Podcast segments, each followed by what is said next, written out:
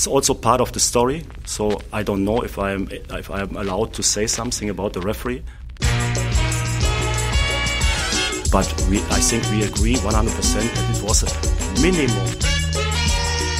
100% 100% red card against Ajax. And if they can go into the duels like that without getting a red card, yeah, then it's impossible to get champion in this league. That's also clear.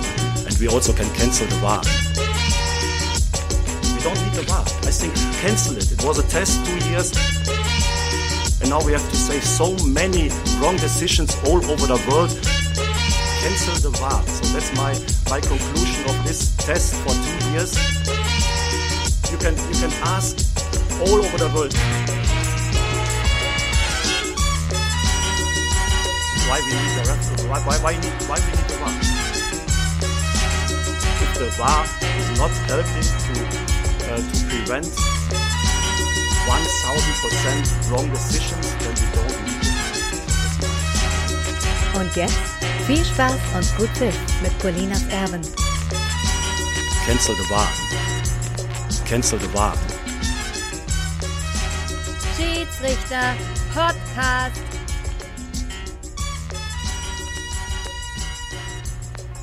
Einen wunderschönen guten Tag. Hier sind Colinas Erben mit Episode 115. Colinas Erben, der kleine feine Schiedsrichter-Podcast für den Fußball von nebenan und für den Fußball in der weiten Welt, sogar in Budapest. Mein Name ist Klaas Rehse und ich begrüße ganz herzlich den Mann, der im TV zum Feuerhelden mutierte. Hallo Alex. Hallo Klaas.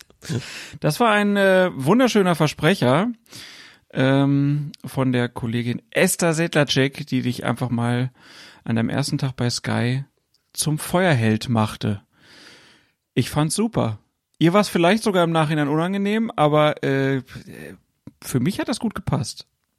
Man wird nicht jeden Tag von Esther Sedlacek gleich zum Helden geadelt. Insofern hat mir das auch gut gefallen. Hat sie sich danach gemeldet? Sie hat sich danach gemeldet, gesagt, sorry, ganz genau. Ich fand das nicht nötig, aber natürlich sehr nett. Kleine Randnotiz vielleicht dazu, das ist nicht das erste Mal, dass mir das passiert ist. Ich weiß nicht, wie oft es vorher passiert ist, ehrlich gesagt, aber ich kann mich daran erinnern, dass es mal tatsächlich im Rahmen eines Spiels geschehen ist, bei dem ich Schiedsrichterassistent war, ich glaube eines äh, Oberliga- oder Regionalligaspiels. Da wurden die Namen des Schiedsrichters und der Schiedsrichterassistenten durchgesagt und da stand, hieß es irgendwie, das Spiel steht unter der Leitung des Sportskameraden Uwe Künast an den Seitenlinien assistiert von und dann kam die Name, der Name des einen Assistenten, ich habe jetzt nicht mehr im Kopf, wer es war, und der andere war Alexander Feuerheld. Und da musste ich sehr lachen, als wir da standen, gemeinsam mit den Mannschaften und daran musste ich denken, als das Esther Sedlacek widerfahren ist. Ich fand's total lustig und überhaupt nicht doof. Nein, ach, mit Namen macht man ja keine Witze, außer es passiert äh, unabsichtlich. Also von daher war das schon sehr gut. Und ähm, wie war's denn, so die ersten Male jetzt so im großen deutschen Fernsehen zu sein? Sehr aufregend auf jeden Fall. Und auch tatsächlich mental ein bisschen erschöpfend, denn also ich bin ja sozusagen wirklich den ganzen Tag da so auf Hab 8 das geht mittags los. Es gibt ja das eigene Format, Colinas Erben, das Schiedsrichtermagazin auf Sky Sport News. Ist der Senderplatz jetzt nochmal eine Viertelstunde nach vorne gerutscht, von 13.45 auf 13.30 ab dem nächsten Mal. Da geht's vorher drum, ein Thema festzulegen oder Szenen rauszusuchen oder beides und das dann mit dem Moderator durchzusprechen. Beim letzten Mal war das Thema Videoassistent, das Mal davor haben wir einfach mal aktuelle Spielszenen genommen, die so ein bisschen kommentiert und dann geht das quasi ja über in den, in den Live-Betrieb. Und dann ist halt mal was schon im, im Countdown, also im Vorlauf. Da wird dann vielleicht über das Spiel, nee, nicht vielleicht, es wird über das Spiel am Freitagabend gesprochen.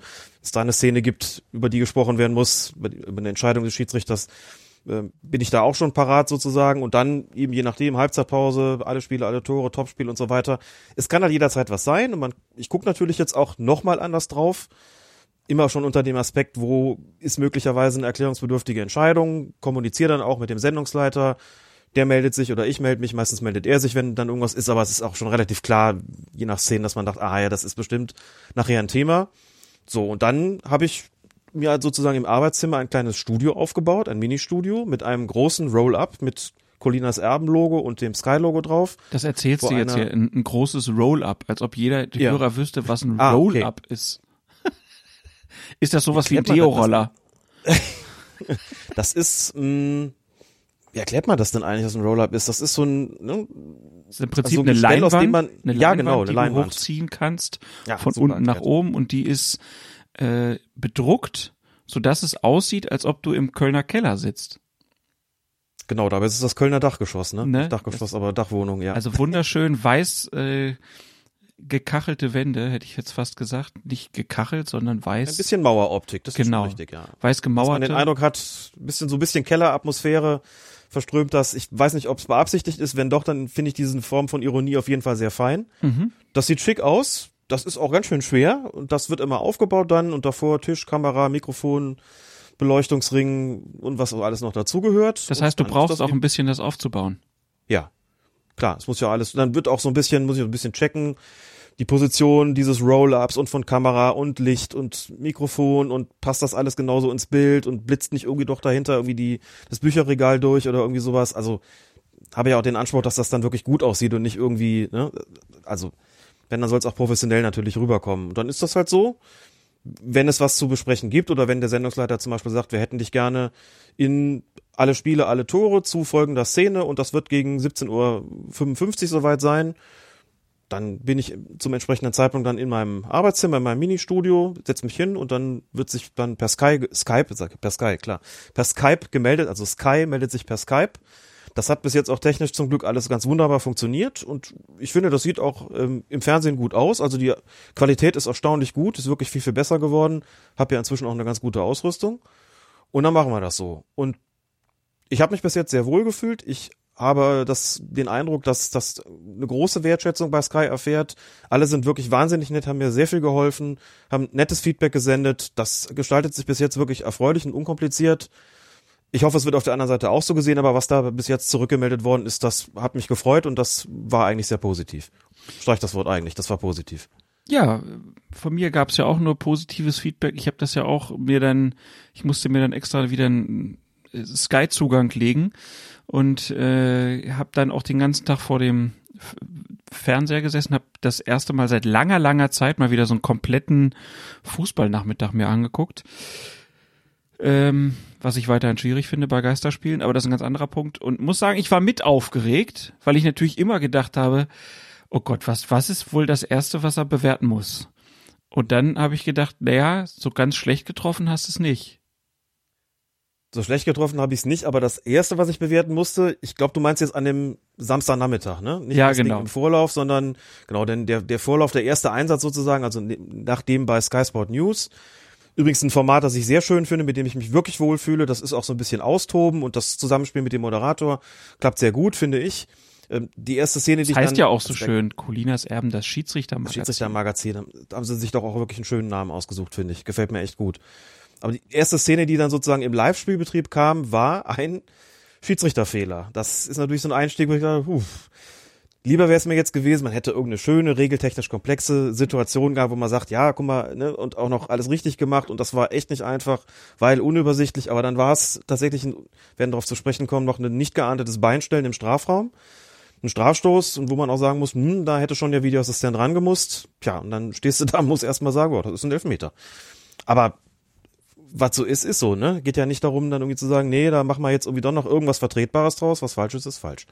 Ja, vor allen Dingen, äh, was, was mich dann ja gefreut hat, warum ich das so sage, ist ja, dass das schon eine Szene war, wo du äh, halt auch klar relativ zügig sagen konntest, was Phase ist. Also wir werden ja noch auf andere Szenen kommen, die deutlich äh, schwerer zu bewerten waren. Also ich war schon froh, dass das jetzt nicht hier äh, so ein Erling Haaland schießt zwei Elfmeter Ding geworden ist. Ne, so konnte sich das auch so langsam einspielen. Und ich habe auch den Eindruck, dass äh, die, die Experten bei Sky, also Didi Hamann, Lothar Matthäus, auch ganz froh sind, dass sie jetzt nicht mehr alles selber bewerten müssen, sondern jemanden haben, der ähm, mit dem nötigen Know-how ausgestattet sie da unterstützen kann. Passt ganz gut rein. Ich bin gespannt, wie sich das entwickelt, aber der Anfang war auf jeden Fall sehr gut. Und ja, ne, abends in der Tagesschau ist dann der Vorsitzende der Ständigen Impfkommission von zu Hause zugeschaltet und beim Fußball ist es der Alex. Äh, irgendwie verändert sich ja auch alles so ein bisschen und du musst nicht nach München reisen, wirst jetzt immer schön zugeschaltet und man merkt ja auch so ein bisschen, die Position von Colinas Erben hat sich jetzt dadurch nochmal so ein bisschen verändert. Ähm, ich sag mal, die, die Aufregung wird noch größer ähm, mhm. bei einigen. Äh, Gerade wenn es um ihren eigenen Verein geht, darauf kommen wir auch später nochmal zu sprechen. Das wird mit Sicherheit auch nochmal zum ein oder anderen Aussetzer bei einigen Fußballfreunden führen, bin ich mir auch sicher. Aber der Start ist auf jeden Fall ziemlich gut geglückt. Dazu auf jeden Fall äh, meinen herzlichsten Glückwunsch, Alex, und äh, mach das weiter so. Ich glaube, den meisten Zuschauern ähm, hat das auch gut gefallen. Erstmal Dankeschön, das freut mich sehr. Und natürlich fühle ich mich auch mit Szenen wohler, in denen man auch eine Position beziehen kann. Also, wie soll ich sagen, die, die zumindest vom Ablauf her klar sind. Ne? Das wird schon auch so sein und das habe ich auch mit Sky so besprochen wenn es irgendwo eine 50-50-Situation kommt, dann sage ich das auch so. Ne? Ein Kommentator, ich habe auch mit welchen gesprochen im Vorfeld, die haben gesagt, wir müssen uns festlegen und sollen auch eine klare Meinung haben. Wenn der Experte kommt und sagt, für ihn ist das nicht so klar, für ihn ist das eher 50-50, es gibt Argumente für, für die Entscheidung und gegen die Entscheidung, dann hat er mir auch geraten, dann sagt das einfach auch so. Das ist das, was ihr im Podcast auch macht. Ihr wägt oft ab. Man muss nicht immer sagen, ja, das kann man nur so oder so entscheiden, auch wenn die Leute das gerne hören würden. Seid da, hat auch gesagt, seid da wirklich fest und verkauft das auch entsprechend, äh, so wenn ihr dieser Meinung seid. Und das, das geht auch. Bis jetzt waren die Szenen so, da waren auch so welche dabei, die so ein bisschen in der Grauzone waren, aber wo man sagen musste, nee, so wie der Schiedsrichter das gemacht hat, kann man das entscheiden. Es ist auch sogar eine gute Idee. Eine bessere jedenfalls als eine andere Entscheidung zu treffen. Vielleicht spreche ich es nochmal an, wenn wir da auf die entsprechenden Szenen kommen. Aber damit fühle ich mich auch wohler und das Zusammenspiel auch mit den Experten, also mit Hamann und Matthäus, hat bis jetzt auch gut funktioniert, bis hin zu dem, wie ich wirklich fand, sehr netten Abschluss quasi an meinem ersten Arbeitstag, wo Matthäus sagte, Alex darf wiederkommen. Ich glaube, dann hat Sebastian Hellmann gesagt, gesagt wie, ja, nur wenn er dir nicht widerspricht. Und ich glaube, dann sagte er sowas wie, ja, natürlich nur, wenn er mir nicht widerspricht. Das fand ich lustig, das war eine runde Sache und da musste ich auch lachen, bevor ich dann da rausgeschaltet worden bin und funktioniert soweit ganz gut. Es gibt so ein paar, das vielleicht noch abschließend zu sagen, technische Dinge, die für mich da jetzt neu sind, an die ich mich gewöhnen muss. Also man versucht ja auch natürlich dann immer, das möglichst professionell ähm, rüberzubringen. Es gibt zum Beispiel eine Latenz ne, von, von einigen Sekunden. Man kennt das ja auch aus anderen äh, Sky-Interviews. Wissen vielleicht auch nicht alle, was Latenz ist. Also der, der Unterschied sozusagen zwischen dem, ähm, wenn ich was sage, wann es im Fernsehen ankommt. Und auch das, wenn ich dann meinen meinen Laptop geöffnet habe und natürlich dann da drauf schaue, so während das, äh, während dann äh, im Studio was gesagt wird, das kommt bei mir an. So, und die sind fertig und dann vergeht eine Pause von einigen Sekunden, bis ich dann überhaupt erst zu hören bin im Fernsehen. Das ist mit Latenz gemeint. Mhm. So, und wenn ich fertig bin, dann höre ich die wiederum zwei bis drei Sekunden nicht. Was für mich beim ersten und zweiten Einsatz völlig irritierend war, weil ich dachte, habe ich jetzt Quatsch erzählt? Jetzt sind die sprachlos oder was? Wieso kommt da nichts? Oder bin ich ausgefallen? Also ist irgendwie die Technik zusammengebrochen? Wieso reden die nicht? Und dann setzten sie ein und ich habe gedacht, uah, Jetzt musste sie ganz lange überlegen, Esther Settelcheck, was sie zu dem Quatsch sagen soll, was ich da gerade erzählt habe. Dann habe ich mir angeguckt und festgestellt, ach nee, das ist ja gar nicht so. Das ist die Latenz, jetzt habe ich sie drin, aber das war auch so, das sind so Kleinigkeiten, ne? Und einfach auch in die Kamera gucken und nicht auf den Bildschirm, der ein Stück weiter links steht, sonst denken die Leute, du bist abgelenkt. Solche Sachen halt. Irgendwie zu gucken, wie der Schatten fällt, das sind so Dinge, die finde ich auch spannend. Und da will ich auch, dass es möglichst gut aussieht und sich möglichst gut anhört. Und dann hat uns auch ein technisch bewanderter und erfahrener Hörer gesagt, hör mal, dein Mikro, das ist nicht optimal, da habe ich mir jetzt auch nochmal Neues zugelegt. Solche Sachen. Soll ja auch gut aussehen. Und ich finde, dass, äh, hat sich ja durch die Pandemie vieles geändert. Früher hätte man die Leute nicht per Skype zugeschaltet, da hätte man gesagt, das sieht nicht aus, das ist nicht unser Standard. Heute muss es nicht mehr 4K sein. Heute ist es eben so, dass man sagt, ja, ist eben nicht die ganz hoch aufgelöste Qualität, aber immer noch wirklich gut. Und das ist doch eigentlich auch eine Bereicherung. Es ist akzeptiert, glaube ich, so inzwischen. Und das ist auch ein Format, das man bringen kann. Und ich muss keinen virtuellen Hintergrund haben, sondern habe eben diesen, diesen schönen, diesen, diesen schöne Wanddekoration sozusagen da in Form des Colina, Colinas Erben-Logos. Und kannst immer schön im Vor- und im Nachfeld nochmal, äh, vor und im Nachfeld nochmal ein bisschen Platzbau betreiben. Ist ja für einen Schiedsrichter auch mal was Neues, ne? Ganz genau. Ja, ähm. Macht Spaß jedenfalls. Das ist doch auch wichtig, dass man sagt, das macht auch wirklich Spaß äh, und man nicht denkt, jetzt habe ich mir da was aufgehalst und Fernsehen ist eigentlich nicht gar nicht meins, sondern ähm, ist ja eine neue Herausforderung Und äh, wie gesagt, bisher alles sehr gut geklappt. Wir werden das Wird weiter sicher noch irgendwann stressig werden. Ach, klar. Ja, klar, mit den entsprechenden Reaktionen und dann, vers dann versaust du es vielleicht mal und sind sie aber nicht so zufrieden und sagen, mein Feuer, ja, das hast du aber auch schon besser hingekriegt. Weiß ich alles, werde ich damit umgehen müssen, ist manchmal schon so mit ein bisschen Luft holen. Alles, wo ich denke, so, uh, spannend. Ähm, aber macht wirklich großen Spaß, muss ich echt sagen. Man muss sich ein bisschen knapper fassen als an anderer Stelle halt, ne? Oh, das ist, ich will es gar nicht zu lange ausweiten, aber auch da ist mir vorher nochmal deutlich gesagt worden, auch von Kommentatorenseite und auch von Markus Merck, der sagte, mach dir immer klar, viel Zeit hast du nicht. Also wenn du vorher überlegst, was willst du da sagen, sprichst dir einmal durch im Kopf, mach dir klar, was deine Punkte sind, was du hervorheben willst, was du weglassen willst. Du wirst Fälle haben, wo es dich hinterher total wurmt, dass du nicht längere Redezeit hattest. Du wirst aber auch Gelegenheiten haben, an anderer Stelle mehr zu sagen. Es ist ein Unterschied, ob du in der Halbzeitpause drankommst oder vielleicht irgendwann in der Nachbesprechung des Topspiels. Da ist mehr Zeit, da kannst du auch länger reden. Und das ist halt klar, das musst du vorher wissen, das musst du dir ähm, einfach vergegenwärtigen. Und darauf musst du dich einstellen, das musst du auch üben und es wird auch mal schief gehen. So, daran arbeite ich. Schön gesagt. Ja, ähm, das kann ich mir vorstellen, dass man sich da noch mal ein bisschen umstellen muss, weil es ja einfach noch mal ein bisschen ähm, ja auch einfach, man ist ja in einer anderen Gesprächssituation auch drin. Einfach äh, die, die, die gucken dich ja an, die, man sieht die Gesichter von denen auch noch, weiß, die sind auch getrieben, die haben auch nur ein bisschen Zeit, weil Werbung kommt oder das nächste Spiel kommt oder was auch immer. Und äh, ja, dann muss man sich da ein bisschen umstellen. Aber auch da wirst du weiter an deiner Professionalisierung arbeiten, da bin ich mir sehr sicher. Dann lass uns mal kurz noch über unseren Vorspann sprechen. Cancel the War. Als ich das erste Mal gehört habe, habe ich sehr gelacht, weil ich einfach diese großer Enthusiasmus bei Roger Schmidt, vielleicht wenn wenn ihn der eine oder andere gar nicht erkannt haben, der ist jetzt Trainer beim BSW Eindhoven, ne, also der Truppe von Mario Götze und der hat sich da tierisch aufgeregt über eine bestimmte Situation äh, oder über mehrere Situationen, äh, wo der war halt nicht so in seinem Sinne entschieden hat und aus seiner Sicht soll er halt komplett weg, gecancelt werden. Und dann habe ich überlegt, so, wa warum ist das eigentlich so witzig? Also der, der spricht ja schon ein besonderes Englisch, das ist natürlich witzig. Aber was mir dann aufgefallen ist, er hat ja schon auch den richtigen Wortschatz, nur halt eine besondere Betonung. Mhm. Das, Cancel the war. Ich weiß nicht, sollen wir noch mal einmal kurz reinhören? Mach mal. Wo ist er denn? Da kommt er.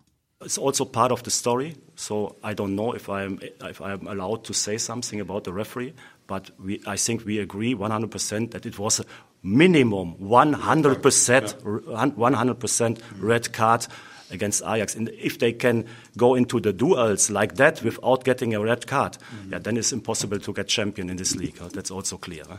And we also can cancel the VAR. huh? Because, when- when- yeah, to be honest, for what we need the VAR? We don't need a VAR. I think cancel it. It was a test two years, and now we have to say so many wrong decisions all over the world. Cancel the VAR. So that's my, my conclusion of this test for two years. And after I see, you can, you can ask all over the world, any sh- referee, show him this foul against Mo Iataren, and every referee all over the world say it's a 100%, no, it's a 1000% red card. Hmm. But we have a VAR, and at the end, it's not a red card. So tell me why. So why we need a ref, uh, why, why, why, need, we need a VAR? If the VAR is not helping to, uh, to prevent 1000% wrong decisions, then we don't need the VAR. So that's my, my attitude for that.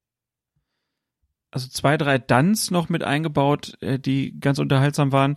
Ähm, und dann aber der große äh, Ärger über eine Szene aus einem Spiel ähm, gegen Ajax Amsterdam im niederländischen Pokal, wo Eindhoven dann rausgeflogen ist. Und er dann klar sagt, aufhören. Wir haben das getestet, er muss jetzt weg.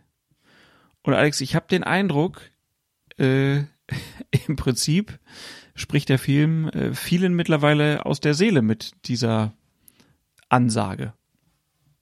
Ich weiß nicht, wie vielen Trainern oder Spielern er damit aus der Seele spricht. Das weiß ich auch nicht, Ähm. aber ich glaube schon vielen Fußballzuschauern auf jeden Fall und auch bestimmt dem einen oder anderen Spieler und äh, Trainer. Ja, ähm, anlassbezogen, ich habe übrigens mal die Szene rausgesucht. Wir sind, ja, haben es auf Twitter schon schon äh, verbreitet, die Rede und klar, ich fand das auch großes Theater. Also es ist, es hat uns auch jemand kritisiert, hat gesagt, macht euch nicht immer lustig über die Leute. Das findet jetzt im Fremdschämen, wenn wir uns über Leute lustig machen, die sich zu Recht benachteiligt fühlen. Ja. So, da ist, ein, da ist was dran. Das ähm, muss ich auch sagen, habe ich lange drüber nachgedacht.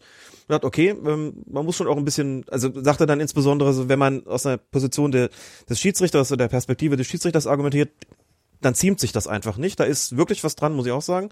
Klar, man hört zu und merkt natürlich, also er spricht schon gutes Englisch, finde ich. Es ist halt diese deutsche Intonation, diese sehr deutsche Intonation, die man daraus, also wenn man sozusagen im Ausland quasi prototypisch Deutsche nachmacht, wie sie Englisch sprechen, dann würde sich das ungefähr so anhören. Ja. So, aber das ist ja, ansonsten ist das ja eigentlich gutes Englisch, so finde ich es zumindest so. Und der steigert sich halt rein in so eine Wut. Und ich habe mir die Szene mal rausgesucht tatsächlich, weil auch jemand danach fragte, worum geht's eigentlich konkret? Hast du dir das mal angeguckt? Es war ein Pokalspiel tatsächlich, habe die Szene rausgesucht. Also von 1000 Prozent würde ich nicht sprechen, aber die Übertreibung ist natürlich auch ein Stilmittel an dieser Stelle. Er hat aber inhaltlich recht. Also es ist eine Szene, wo ich ganz klar sagen muss, da hätte ein Videoassistent eingreifen müssen. Das ist ein, also wirklich eine glasklare rote Karte. Und wenn er sagt, zeigen Sie das mal den Schiedsrichtern in der gesamten Welt, da wird es nicht viele geben, die Ihnen sagen, das ist keine rote Karte. Da stimme ich absolut zu und kann das auch verstehen. Ob man die, die Grundsatzkritik dann teilen muss, das ist nochmal eine andere Frage. Da haben wir ja schon oft drüber gesprochen, mhm. dass er da vielen aus der Seele spricht, auch klar. So, und insgesamt ist es, wie es da dann ist, wenn sich, wenn sich Menschen in sowas, in so ein leidenschaftliches Plädoyer hineinsteigern, dann entsteht natürlich immer ein besonderer Moment. Manchmal auch in vielerlei Hinsicht, auch in der Art der Darbietung. Das ist hier ganz sicherlich der Fall. Äh, ich stimme ihm nicht zu, aber ich kann es nachvollziehen, dass er wütend ist aufgrund gerade dieser Situation vielleicht auch noch sagt, äh, ne, wir sind benachteiligt gegenüber den großen Ajax Amsterdam, das schwingt so ein bisschen mit für mich, wenn man ihm zuhört, so und insofern, ich weiß nicht, ich äh, hab Roger Schmidt, also wenn ich das so sagen darf, er trainiert ja gerade nicht in Deutschland, da fühlt sich dann vielleicht auch niemand direkt auf den Schlips getreten. Ich habe ihn in Deutschland zu seiner Zeit bei Bayer Leverkusen oft als nicht wie soll ich sagen, nicht besonders großen Freund der Schiedsrichter wahrgenommen. Und manchmal hat er sich auch in uns alle an die Situation mit Felix Zweier wirklich daneben benommen. Ich fand ihn aufbrausend teilweise, auch und wirklich patzig gegenüber den vierten Offiziellen. Dann habe ich irgendwann mal eine Sendung gesehen mit Roger Schmidt, ich glaube es war im Sportschau-Club, nach irgendeinem Länderspiel, meine ich, und bin hängen geblieben, hab Roger Schmidt, ich glaube, weiß ich nicht, eine halbe Stunde zugehört, dreiviertel Stunden, war hinterher hab eine völlig andere Meinung von dem Mann gehabt. Das war e, nicht nur eloquent, das war er eigentlich immer schon. Das ist mega sympathisch rübergekommen. Das hat super funktioniert im Zusammenspiel mit dem Moderator. Hab gedacht, ach guck mal, das ist auch Roger Schmidt so. Und es gibt ja Leute, die ein Buch über ihn geschrieben haben und die viel, viel mehr und viel, viel besser Bescheid wissen über ihn als ich, die ihn sehr, sehr schätzen. Habe ihn sehr mit der Schiedsrichterbrille wahrgenommen, gebe ich zu, so und ähm, muss aber auch sagen, so dass hab da vielleicht auch einen falschen Eindruck gehabt und ähm, das vielleicht noch zum zum Hintergrund ist jetzt nicht so, ähm, dass ich den da grundsätzlich irgendwie problematisch finden würde. Und das ist aber in jedem Fall sind das bemerkenswerte Äußerungen, die er da tätigt. Also gibt jetzt nicht so viele Trainer, glaube ich, die gesagt haben, lasst uns das Experiment Videoassistent wieder abbrechen. Fans schon, Trainer glaube ich nicht, Clubs nicht. Wäre mal eine Umfrage wert. Der Kicker macht sowas doch. Dann sollen sie das jetzt auch mal machen und das mal in die Frage mit aufnehmen. Also an der Stelle vielleicht müssen da keine Grundsatzdiskussion führen, aber das, ich glaube, die, die, die Wirklichkeit ist, ist, wie soll ich sagen, fast schon ein bisschen langweilig. Ähm, die Vereine gucken als Wirtschaftsunternehmen auf diese Geschichte und sagen sich, wir wollen Risikominimierung betreiben. Schiedsrichter und falsche Schiedsrichterentscheidungen insbesondere sind für uns ein Risikofaktor.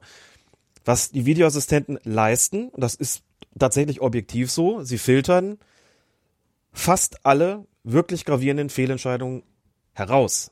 Wir streiten uns über die verbleibenden, keine Ahnung, zwei, drei, vier Prozent wo man hinterher sagen muss, da hätten sie eingreifen müssen oder haben sie falsch eingegriffen. Solche Dinge sind immer das große Thema. Aber wenn man da sozusagen nüchtern und als Manager drauf guckt, dann wird man an der Stelle auch sagen müssen, die Bilanz, die stimmt schon an der Stelle. Und das ist, glaube ich, auch der Grund, warum die sagen, wir machen weiter. Vielleicht auch unter dem Aspekt, naja, ist ja auch so, ähm, es sorgt für Unterhaltung, es sorgt für Dramatik, es wird nie langweilig. Das sind bestimmt alles Faktoren, die eine Rolle spielen. Das wird aus dem Profifußball so, glaube ich, nicht mehr wegzudenken sein. Das meine ich mit langweiliger äh, Wirklichkeit und dass es dann einen Trainer in einer nicht ganz so, ähm, wie soll ich sagen, populären Liga aus einem kleineren Land sagt, für mich ist das gescheitert. Es fällt ihm vielleicht auch einfacher als einem Trainer in der Premier League oder in der Bundesliga oder in einer der anderen großen europäischen Ligen. Ja. Du hast jetzt natürlich so diesen Aspekt der, na, man guckt sich das an und die Ergebnisse sind gar nicht so schlecht, äh, die, die, reinen Statistiken und äh, ich glaube auch, dass wir so in der ersten Saisonhälfte der Bundesliga zum Beispiel gar nicht so viele große Aufreger hatten. Wir hatten nur jetzt echt ein paar sehr, sehr schlechte Wochen und wir kommen jetzt auch noch ein paar Sachen zu ein paar Sachen, die wieder sehr fraglich waren, wo die Leute dann sagen, ja, wenn das nicht klappt, warum haben wir den dann eigentlich noch? Also das ist ja so ein bisschen die Sache äh, dass äh, du die beste Statistik haben kannst, aber wenn das Gefühl von vielen Leuten dazu nicht mehr passt zu diesen Statistiken, ähm, dann hast du ein Problem. Und das zweite ist, also wenn sich eine, wenn eine Fehlerhäufigkeit in einer sehr großen Dichte da ist, auch wenn es auf lange Sicht, äh, wenn die Statistik trotzdem gut ist, wenn diese Dichte dann kommt von vielen sehr diskutablen Entscheidungen, dann hast du ein Problem.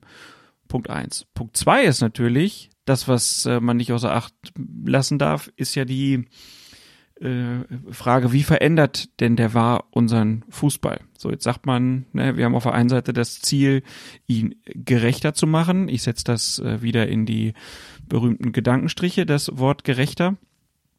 Äh, aber ähm, was sind die Kosten dafür? So, und dann sagen natürlich einige Leute, ich kann mich nicht mehr so freuen über Tore, weil ich immer denke, naja, irgendwo drei Minuten vorher werden sie noch was, ich überspitze jetzt bewusst, äh, drei Minuten vorher werden sie wieder irgendwas finden, äh, was das Tor meines Vereins, der eh immer benachteiligt wird, noch äh, abändern wird. So. Und äh, das sind, glaube ich, so die, die zwei Hauptpunkte, die im Moment zu einer großen Welle anschwellen und immer mehr Leute, glaube ich, auf die Seite bringen, die sagen, der tut unserem Spiel gar nicht so gut. Und ich glaube, da ist die Schiedsrichterperspektive eine andere als die eines Fans im Stadion. Natürlich sind die Argumentationen, die da geführt werden, auch oft sehr verkürzt. Die sagen, naja, früher haben wir uns kurz aufgerichtet, dann ging es weiter. Nee, ist Quatsch. Früher gab es auch die äh, ganz, ganz krasse Ausraster äh, und ähm, es war nicht einfach gut und das hat Schiedsrichtern auch geschadet teilweise, was da passiert ist. Also da wird so ein bisschen äh, auch äh, vergessen, was früher so im Umfeld von Schiedsrichterentscheidungen manchmal passiert ist. Hm. Ähm, aber du hast halt schon irgendwie, glaube ich, bei einigen, die sagen, naja, diese Technisierung des Fußballs, ähm, die, die ist, die führt dazu, dass ich es nicht mehr so gerne oder nicht mehr so gucke, wie ich es früher gemacht habe. Und dem wird aus meiner Sicht halt viel zu wenig äh, be begegnet. Also wir hatten ja jetzt schon oft auch Thema, ich weiß nicht, vor zwei Episoden habe ich mich ja mal sehr drüber aufgeregt über äh, den, den DFB. Äh, und jetzt haben sie in den letzten Wochen wieder versucht, auch auf bestimmte Szenen dann einzugehen, aber das ist aus meiner Sicht ist es immer noch nicht professionell. Du kannst nicht einfach irgendwelche Statements auf eine Website knallen und äh, dann hoffen, dass sich das irgendwer durchliest. Ähm, nein, du musst das viel klarer nach außen verkaufen und da immer wieder drüber reden, welche positiven Aspekte das geht, äh, gibt und welche Entscheidungen auch an den Wochenenden, wo es die Katastrophenentscheidung gab, wo es Entscheidungen gab, die halt gesagt haben, ja genau dafür haben wir ihn eingeführt. Nur da, da spricht dann natürlich keiner drüber, wenn es nicht die Schiedsrichter selber machen oder der DFB selber macht. Und, das das ne? stimmt, klar. Und es ist natürlich auch, also wie gesagt hast, in dieser Saison war es tatsächlich lange so, fast die gesamte Hinrunde ist es so gewesen, dass es eigentlich relativ wenige Aufreger und über die Videoassistenten gab. So und das heißt, jetzt jetzt hat die Dichte ein bisschen zugenommen, stimmt. Das prägt sofort den Eindruck, das ist auch vollkommen klar. Man sagt dann, ja, wenn sich das häuft, dann ist man auch nicht mehr bereit zu sagen, ja, mag ja sein, dass 98 Prozent ansonsten stimmen. Momentan stimmt aber ziemlich vieles nicht und entsprechend darauf reagiert. Hat auch was mit Erwartungshaltung zu tun. Man erwartet, dass es alles vollkommen perfekt läuft, ohne Fehler vonstatten geht. Ganz, ganz schwer zu erklären. Merke ich ja selbst auch ganz, ganz schwer, Menschen zu erklären. Warum ist denen denn da in Köln, im sogenannten Kölner Keller, dieser Fehler unterlaufen? Wie kann das denn passieren? Die sehen doch dieselben Bilder wie wir. Während du den Leuten immer erklären kannst, das stimmt schon. Warum hat der Schiedsrichter so nicht gesehen wie wir, ja, weil der eine Perspektive hat und von der guckt er halt, halt drauf und hat nicht die Möglichkeit der Zeitlupe. So, das haben alle oder viele haben es auch verstanden, haben gesagt, ja, okay, ist jetzt nicht befriedigend, aber dann ist das jetzt einfach mal so. Das ist natürlich ein Problem, klar. Die Vorbehaltlichkeit dieses Torjubels insbesondere oder überhaupt von Emotionen, das würde ich übrigens überhaupt nicht in Abrede stellen. Ich sehe das ja auch nicht nur mit den Augen des Schiedsrichters oder Schiedsrichter-Experten oder wie auch immer oder Beobachters, sondern auch mit den Augen des Fans. Das geht mir auch so. Wenn ich Spiele sehe, in denen ich irgendwie eine gewisse Leidenschaft drin habe, dann ist das für mich auch so, dass wenn so ein Tor fällt, dass man erstmal denkt so, hm, ja, aber es könnte ja jetzt noch was sein und dann so diese, ne, man, jubelt vielleicht doch spontan oder vielleicht auch nicht, weil man schon denkt, da, aber das war doch bestimmt abseits, ne, und äh, erst wenn der Anstoß ausgeführt ist, ist klar, jetzt wird's nicht mehr annulliert, jetzt steht das Tor auf jeden Fall felsenfest. Das ist schon sehr seltsam, das muss ich auch sagen. Insofern habe auch ich nicht, auch ich nicht nur die eine Perspektive sozusagen darauf, und weil ich eben argumentiert habe, dass die Clubs sozusagen als Wirtschaftsunternehmen vermutlich eher argumentieren werden, naja, die Risikominimierung wird ja auch betrieben, wird sie auch, tatsächlich und ganz objektiv, auch wenn über die Fälle dann diskutiert wird, in denen es nicht so gut gelaufen ist vielleicht. Aber die müssen sich natürlich auch fragen, wie ist das denn eigentlich bei unseren Fans, namentlich im Stadion? Ändert das den Fußball so weit, dass uns die Leute vielleicht dann irgendwann weglaufen? Ne? Das ist ja auch eine Form von Risiko. Sondern gesagt, ja gut, das ist jetzt ein Fernsehsport geworden, schön, da kriegen wir viele Gelder, aber die Leute kommen jetzt nicht mehr so ins Stadion, weil sie es nervig finden, dass sie da immer so lange warten müssen, weil es eben, weil diese Emotion unter Vorbehalt steht. Wäre auch ganz spannend, da vielleicht mal mit einem Bundesliga-Manager drüber zu reden, wie er es sieht, denn da kommt für meinen Geschmack relativ wenig. Sind schon ziemlich zurückhaltend in der, in der Generalkritik zumindest, ne? So, dass jemand so wie Roger Schmidt sich äußert, das passiert da eher nicht. Wenn, dann wird halt mal gesagt, ja, da muss der Keller eingreifen oder er hätte nicht eingreifen sollen oder was auch immer. Aber du hörst eigentlich keinen, der da sagt, das ganze Ding muss in Frage gestellt werden wenn ich dann, wenn ich, wenn ich mich nicht irre und wenn ich nicht irgendwie was verpasst habe, was Entscheidendes verpasst habe. Wir haben so eine Rede wie von Roger Schmidt, kenne ich aus der Bundesliga nicht. Oder schon lange nicht mehr gehört zumindest. Ja.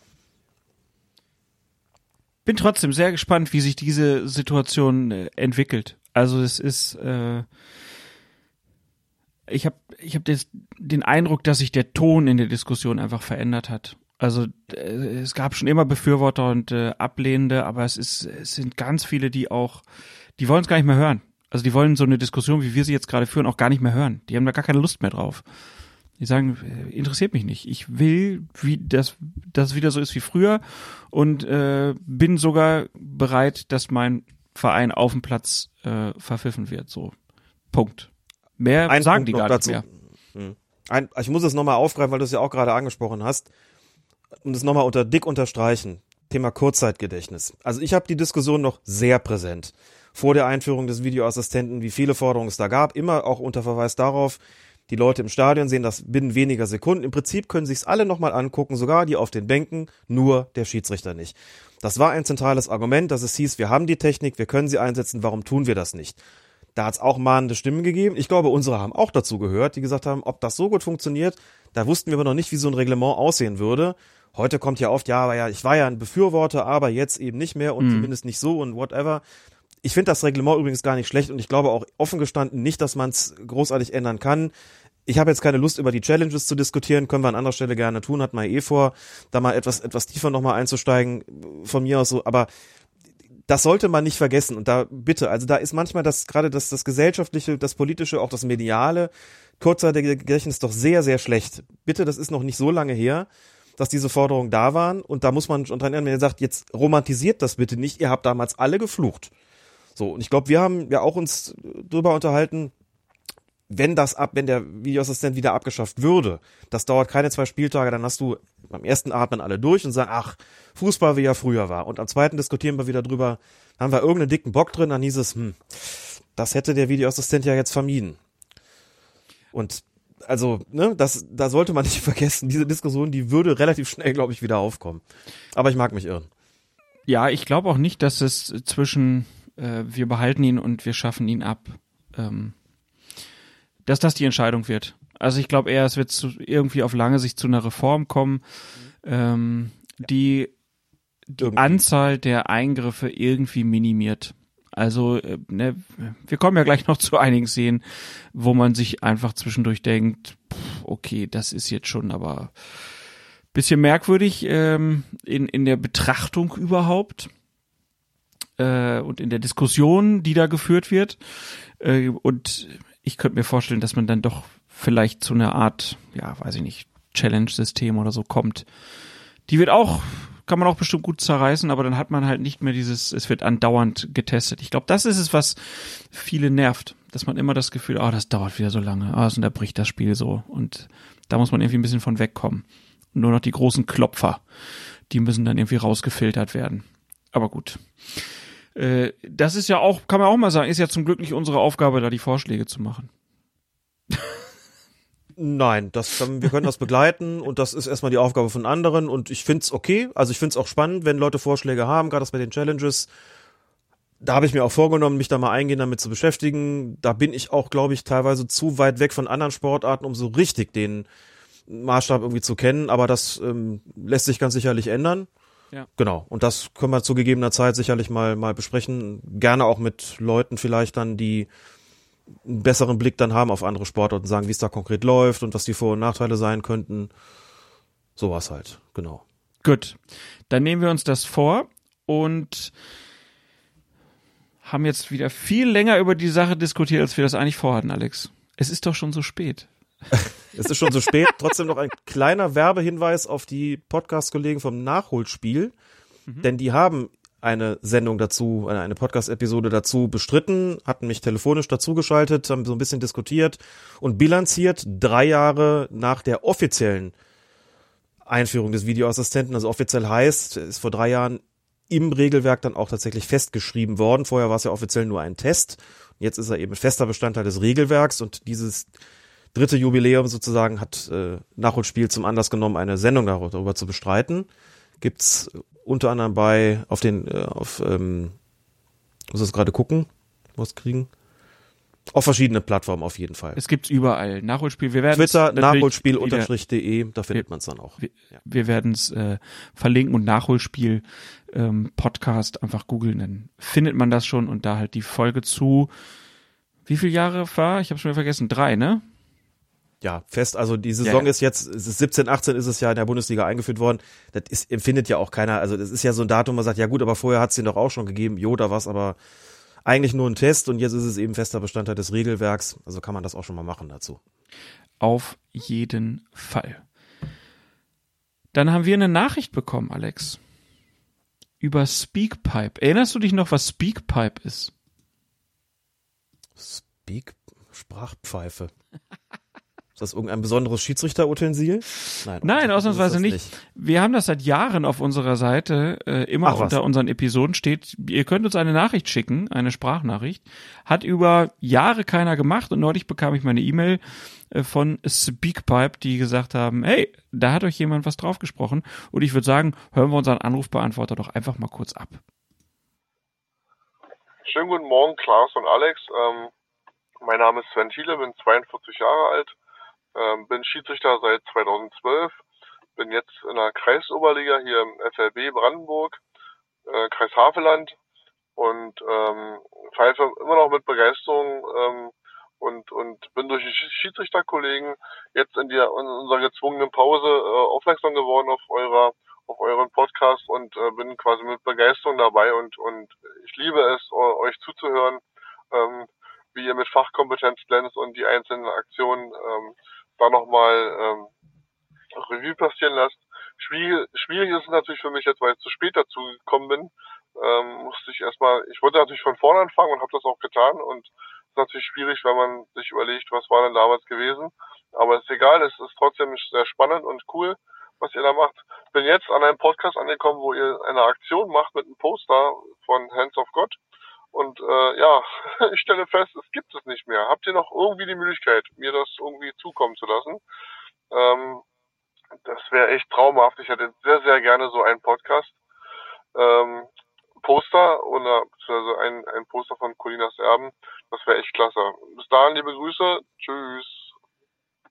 Ja, das war doch mal eine nette äh, oh. Nachricht aus dem Haveland, der Urlaubsregion in Brandenburg kann ich nur empfehlen. Äh, und äh, das habe ich sehr gefreut, dass wir das bekommen haben. Oh, das ist wirklich eine ganz tolle Nachricht. Ich höre sie jetzt das erste Mal, tatsächlich auch live sozusagen, wo du sie abspielst so und das, äh, also ganz, ich finde es ja auch, also wirklich, dass das von Anfang an auch nochmal hört. Es gibt, gibt Leute, haben es in der Vergangenheit auch schon ab und zu mitgeteilt bekommen, dass Leute geschrieben haben so oder, oder gesagt haben, wir haben euch von der ersten Folge angehört oder sogar nochmal gehört. Das finde ich immer, also weiß ich mal gar nicht, was ich sagen soll. Und ganz, ganz, ganz, ganz tolle Nachricht sagt auch schon mal weiter einfach viel Erfolg und gut Pfiff. Aber leider können wir bei der Aktion nicht helfen, was das, was äh, das Poster von Colina betrifft. Denn das war eine limitierte Auflage und eine, eine begrenzte Aktion sozusagen. Genau, also wir haben jetzt keine Colina-Plakate mehr. Das war damals so eine Spendenaktion und die sind ausverkauft.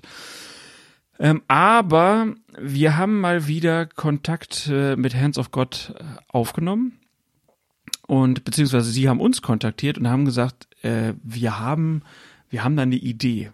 Die haben nämlich die Elf Freunde gelesen und in der Elf Freunde, in der letzten Ausgabe, ähm, war ein Beitrag ähm, unter der Überschrift Eine gegen alle. Und da ging es um eine junge Brasilianerin, ähm, die sich vor, ja, knapp 50 Jahren mit der Polizei äh, und auch dem mächtigsten Mann des Fußballs in Brasilien angelegt hat. Äh, Joao Havelange, äh, der nämlich keine Frauen im Fußball haben wollte.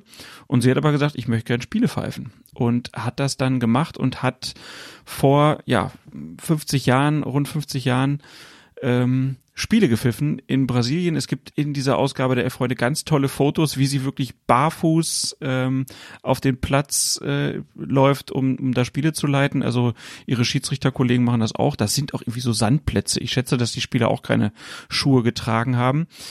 Äh, und ja, das hat die Jungs von Hands of God irgendwie animiert und hat gesagt, ja, wir müssen mal irgendwas, ja, vielleicht mal für die Schiedsrichterin machen, da auch mal eine Hommage setzen und haben dann gesagt, wir nehmen diese Schiedsrichterin, Lea Campos, äh, und wollen gerne mit ihr ein Plakat basteln und haben sich dann gesagt, ja, aber vielleicht äh, wäre es ja eine gute Idee, wenn wir sozusagen auch zeigen, was es für eine Entwicklung genommen hat. Und deswegen sind auf dem Plakat auch noch äh, Bibiana Steinhaus, die wir ja alle aus der Bundesliga kennen, und äh, Stephanie Frappard, die Französin, die schon Champions League ähm, pfeifen durfte, also Champions League äh, der Männer, ähm, da sozusagen auch wieder einen weiteren Damm durchbrochen hat. Und von diesen dreien gibt es jetzt ein sehr schönes Plakat. Alex, magst du vielleicht mal erklären, wie es aussieht? Es nennt sich Fine Art Print und es ist so ein bisschen, ich hoffe, ich mache da keinen Fehler, wenn ich das so nenne. Es wirkt auf mich wie eine, eine Art Collage. Man sieht ganz groß in der Mitte, sieht man ähm, Lea Campos oder Campos, ich weiß gar nicht, wie es korrekt hinten ausgesprochen wird. Links daneben Bibiana Steinhaus, die einem Spieler aufhilft. Rechts daneben sieht man einen Teil von Stephanie Frappard. Und dann nochmal diese drei Motive, sozusagen in den Vordergrund gerückt. Also einmal ganz groß im Hintergrund, also nur Teile der entsprechenden Schiedsrichterin und im Vordergrund sind die drei dann nochmal zu sehen. Angeordnet sozusagen wie so, ja, eben so als, als Collage angeordnet. Ähm, ziemlich bunt, ziemlich poppig und ziemlich peppig und ich finde sehr, sehr schön.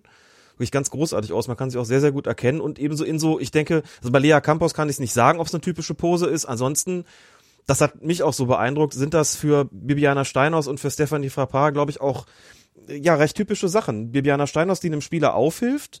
Bibiana Steiners, deren große Stärke das, glaube ich, einfach auch immer war, kommunikativ zu sein, sich, also wirklich sozusagen über die Akzeptanz zu kommen, den Dialog zu suchen, das Gespräch mit den, mit den Spielern, Empathie zu zeigen, wirklich vieles so im Wege der, ja, des, des, des Diskurses, hätte ich fast gesagt, zu lösen. Das ist, glaube ich, ihre ganz, ganz große Stärke immer, immer als Schiedsrichterin gewesen. Stefan Frappal tritt Vielleicht auch deswegen, manchmal ist es auch natürlich eine, eine Frage so der, also neben, neben ganz anderen Punkten, Stefanie Frappard ist kleiner als Bibiana Steinhaus. Bibiana Steinhaus, glaube ich, so um die 1,80 Meter. Stefanie Frappard dürfte äh, doch einige Zentimeter kleiner sein. Hat eine ganz andere, ganz anderes Auftreten auf dem Platz, äh, von der ganzen Gestik her deutlich, sagen wir mal, energischer. Also setzt ihre Entscheidung wirklich auch ohne da groß zu, zu diskutieren, irgendwie durch. Heißt nicht, dass Bibiana Steinhaus immer diskutieren musste, meine ich nicht, aber hat schon ein etwas, und ich meine das erstmal gar nicht negativ, wenn ich das so sage, ein etwas autoritäreres Auftreten, setzt sich da so richtig durch.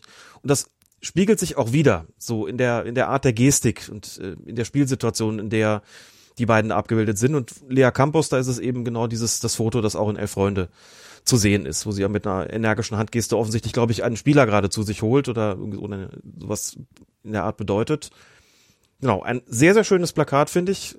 Und das wäre wirklich ganz, ganz famos wenn das möglichst viele bestellen würden. Es ist wirklich schmückend, es ist wirklich großartig und es ist eine sehr, sehr schöne Hommage.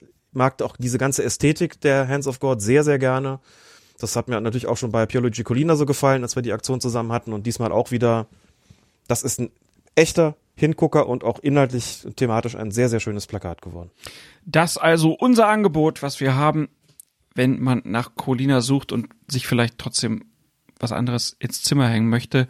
Da gibt es auch keine Reglementierung drauf, könnt ihr bestellen. Äh, Link haben wir an verschiedenen Stellen veröffentlicht, könnt ihr euch natürlich auch angucken, zum Beispiel auf unserem Instagram-Kanal Colinas Erben, da haben wir es äh, veröffentlicht oder auch bei Facebook. Also guckt euch an und wenn ihr mögt, dann bestellt euch das gerne und ähm, das sozusagen der zweite Artikel, der zweite Merchandise-Artikel aus dem Hause Colinas Erben. Und ein sehr gelungener. Und Hands of God äh, wollte ich ja noch sagen, wer die Spiele äh, in Dortmund sich im Moment anguckt, der wird auch auf der äh, Tribüne, die man so vom Fernsehbild sieht, wunderbar die Geschichte von Borussia Dortmund in Bildern von Hands of God sehen. Das ist sehr geil gemacht.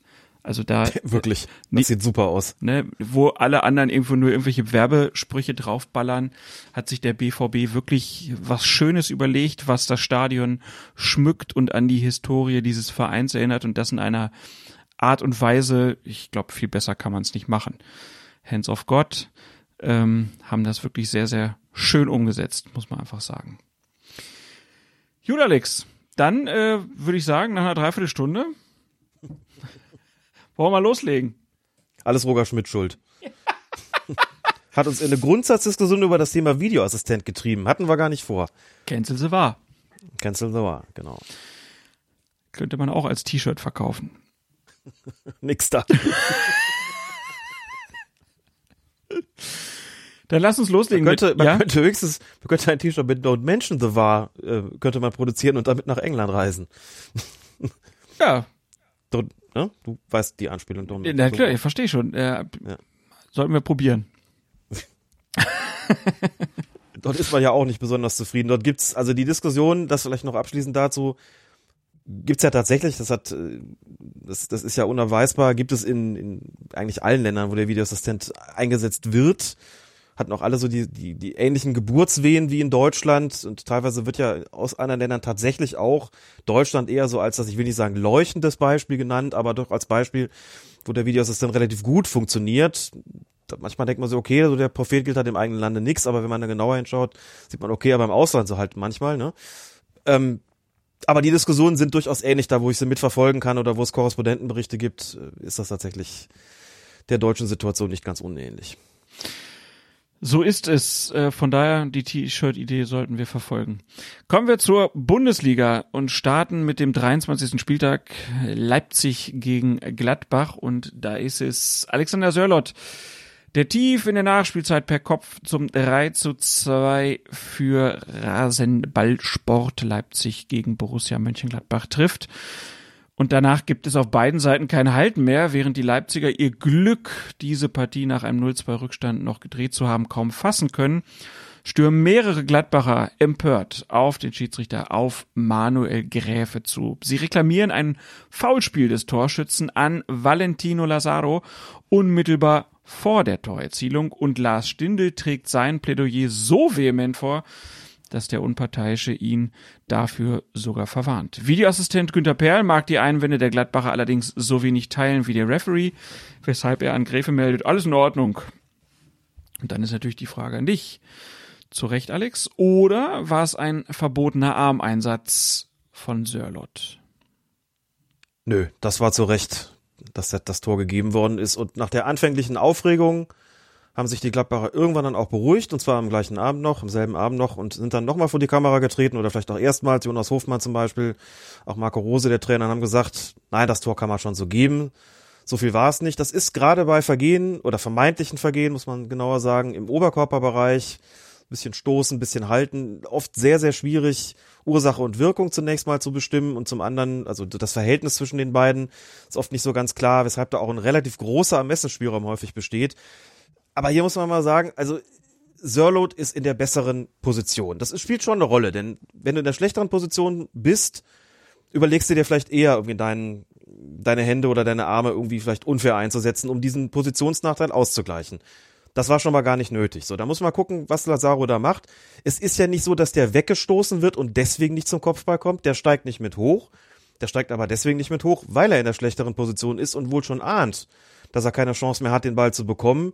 Dieses leichte Handauflegen durch Sörlot. Also bitte so viel Körperkontakt muss da wirklich noch zulässig sein, dass man da nicht dran geht und sagt, das pfeife ich jetzt ab.